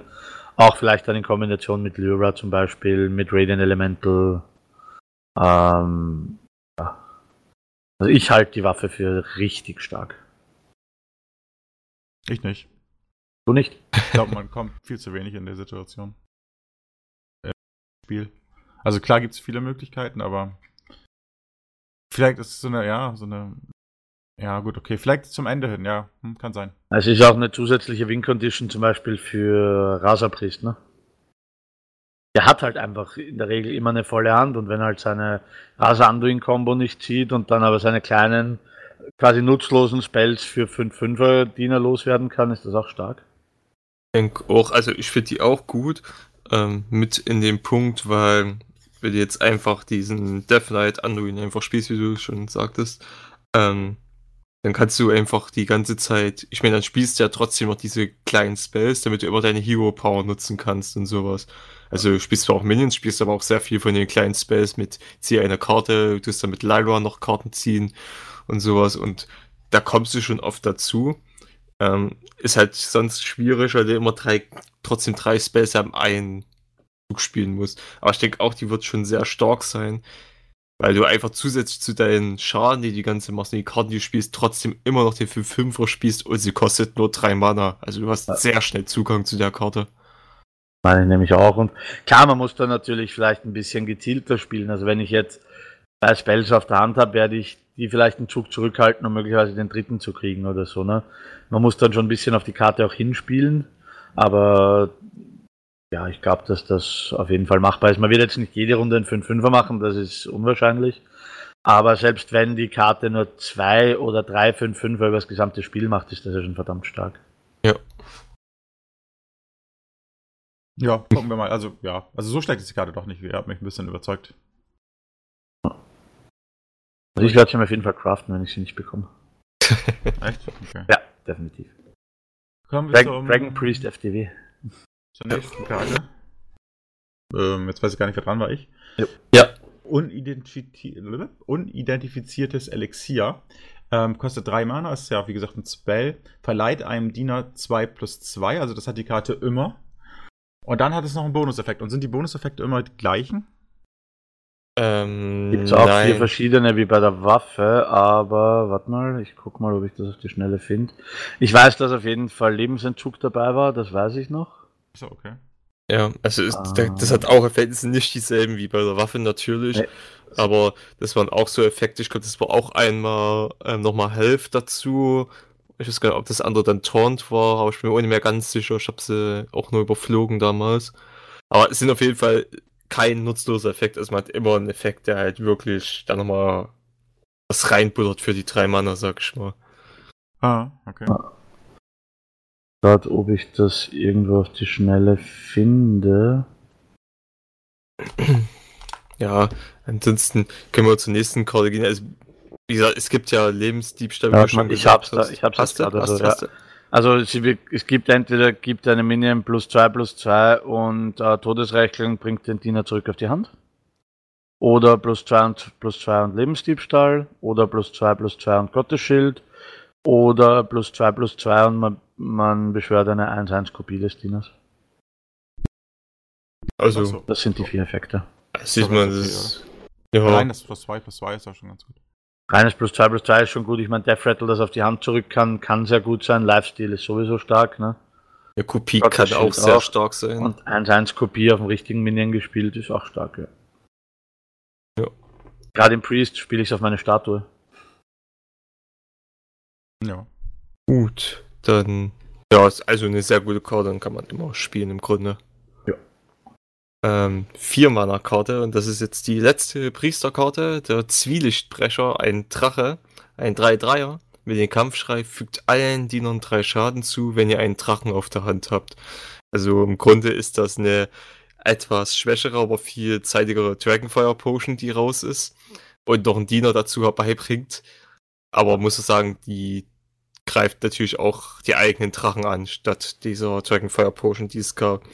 Ähm, ich finde es trotzdem ein sehr geiles Tool. Es ist das, was Dragon Priest im Grunde gebraucht hat.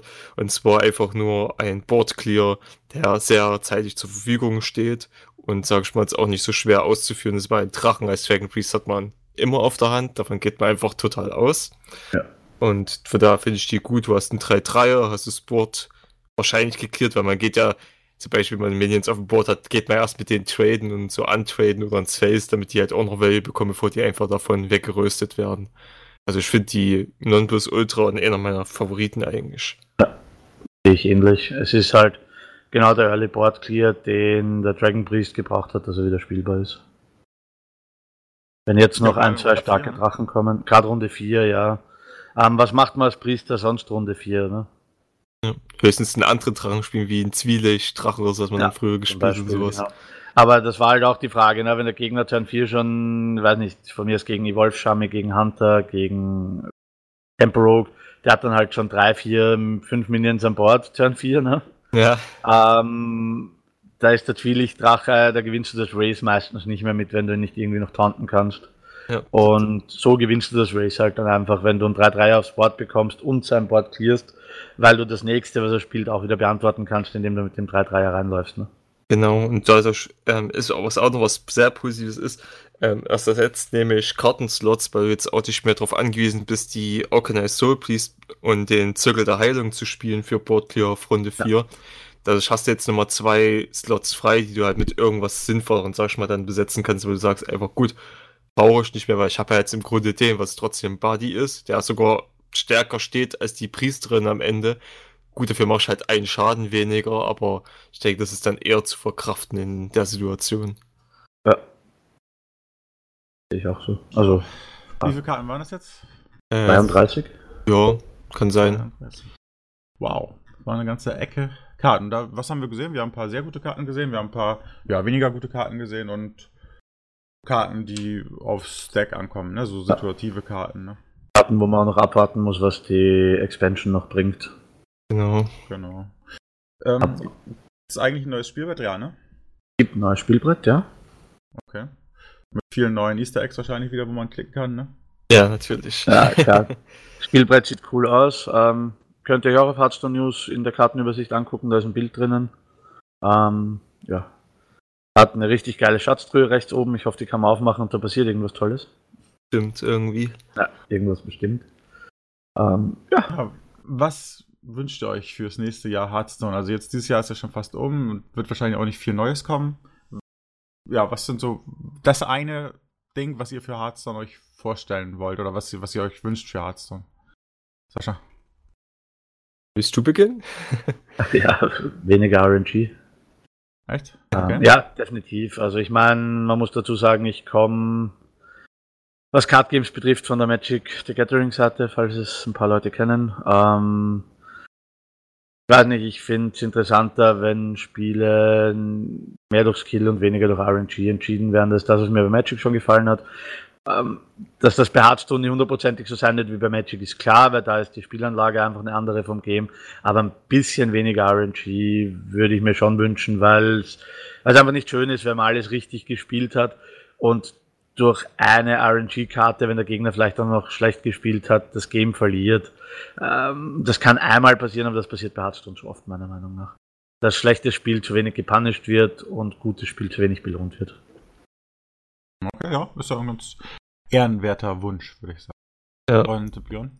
Äh, ich wünsche mir im Grunde, was was ähnliches, bloß in einer anderen Form. Ich wünsche mir einfach, was die halt die ganze Zeit schon versuchen, dass halt ähm, Control Meter auch in die, sag ich mal, mehr in den Vordergrund kommt, als in äh, Akku. Ich weiß, der kann mir jetzt auch viel sagen, im Turnieren und so wird Control viel mehr gespielt. Das ist mir auch vollkommen bewusst und mir ist auch bewusst, warum Control in Leather nicht gespielt wird und in Turnieren. Ähm, aber ich muss trotzdem sagen, dass mir halt in der Leather nicht gefällt, weil in der Leather ist einfach nur mal Aggro und erst auf Legend fangen dann die Control-Decks an.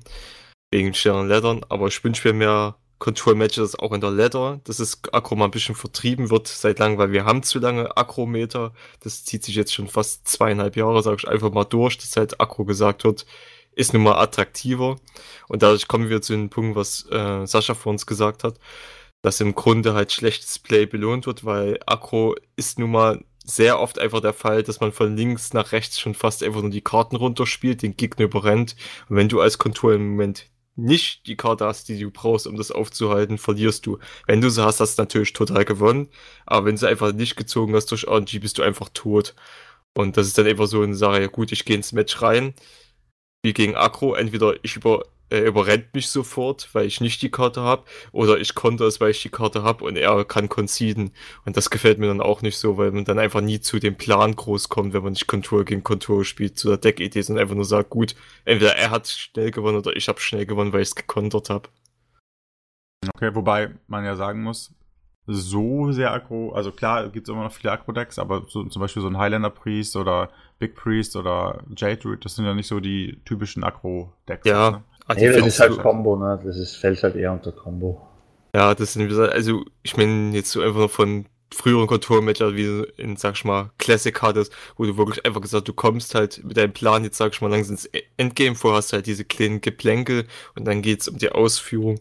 Das hast du ja im Grunde jetzt nicht so krass in dem Moment, weil du einfach nur sagst, du konterst meistens einfach die Aggressivität äh, von Anfang an aus und hast halt entweder verloren oder gewonnen. Ich gehe jetzt halt nur von Akromatch aus und die Akrometer ist nun mal wirklich sehr öfter vorhanden bis zu den hohen Rängen. Wie gesagt, in hohen Rängen ist mir klar, dass dann auch Kontur gespielt wird, weil es dann einfach, ähm, keine Ahnung, ich will nicht sagen, gesitteter ist es nicht. Es ist im Grunde einfach nur so ein Prinzip, dass man halt mit Control halt wahrscheinlich, man gewinnt mit Control beständiger, man gewinnt aber mit Akku schneller, was halt dann wieder sagt, du verlierst zwar sehr viel mit Akku, du gewinnst aber auch sehr viel in den Zeit. Und deshalb ist der Akku so beliebt, weil du einfach reingehst, machst zehn Spiele und hast dann vielleicht sechs von oder sieben von zehn gewonnen und steigst auf. Bei Control machst du ja viel weniger Matches in der Zeit.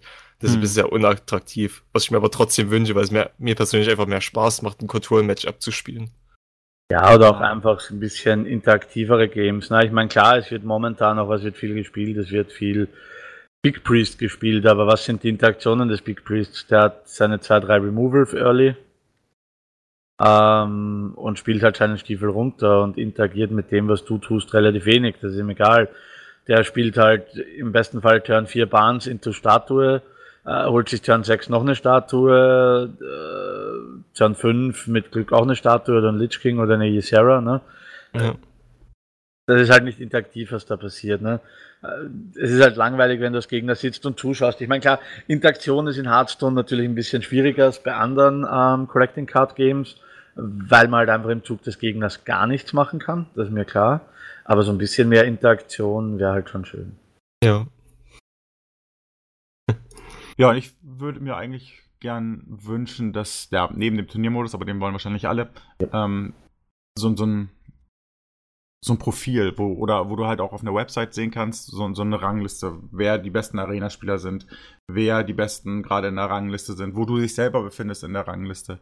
Vielleicht ein bisschen weg von diesem Stern-Ranking mit den Rängen oder auch wenn es bleibt, dass man das irgendwie halt nachgucken kann oder halt ein paar, dass man, dass man sich so Awards auch freispielen kann und dass man, dass man halt ein bisschen was sehen kann außerhalb von, von Hearthstone. Irgendwie wie viele Spiele man gemacht hat. Also so, so, eine Website quasi, wo, wo dein Profil abgebildet wird mit den ganzen Sachen, die du schon in Hearthstone erreicht hast oder halt auch eben nicht, aber wisst ihr, was ich meine? Achievements halt einfach, wie es in fast allen anderen Spielen genau.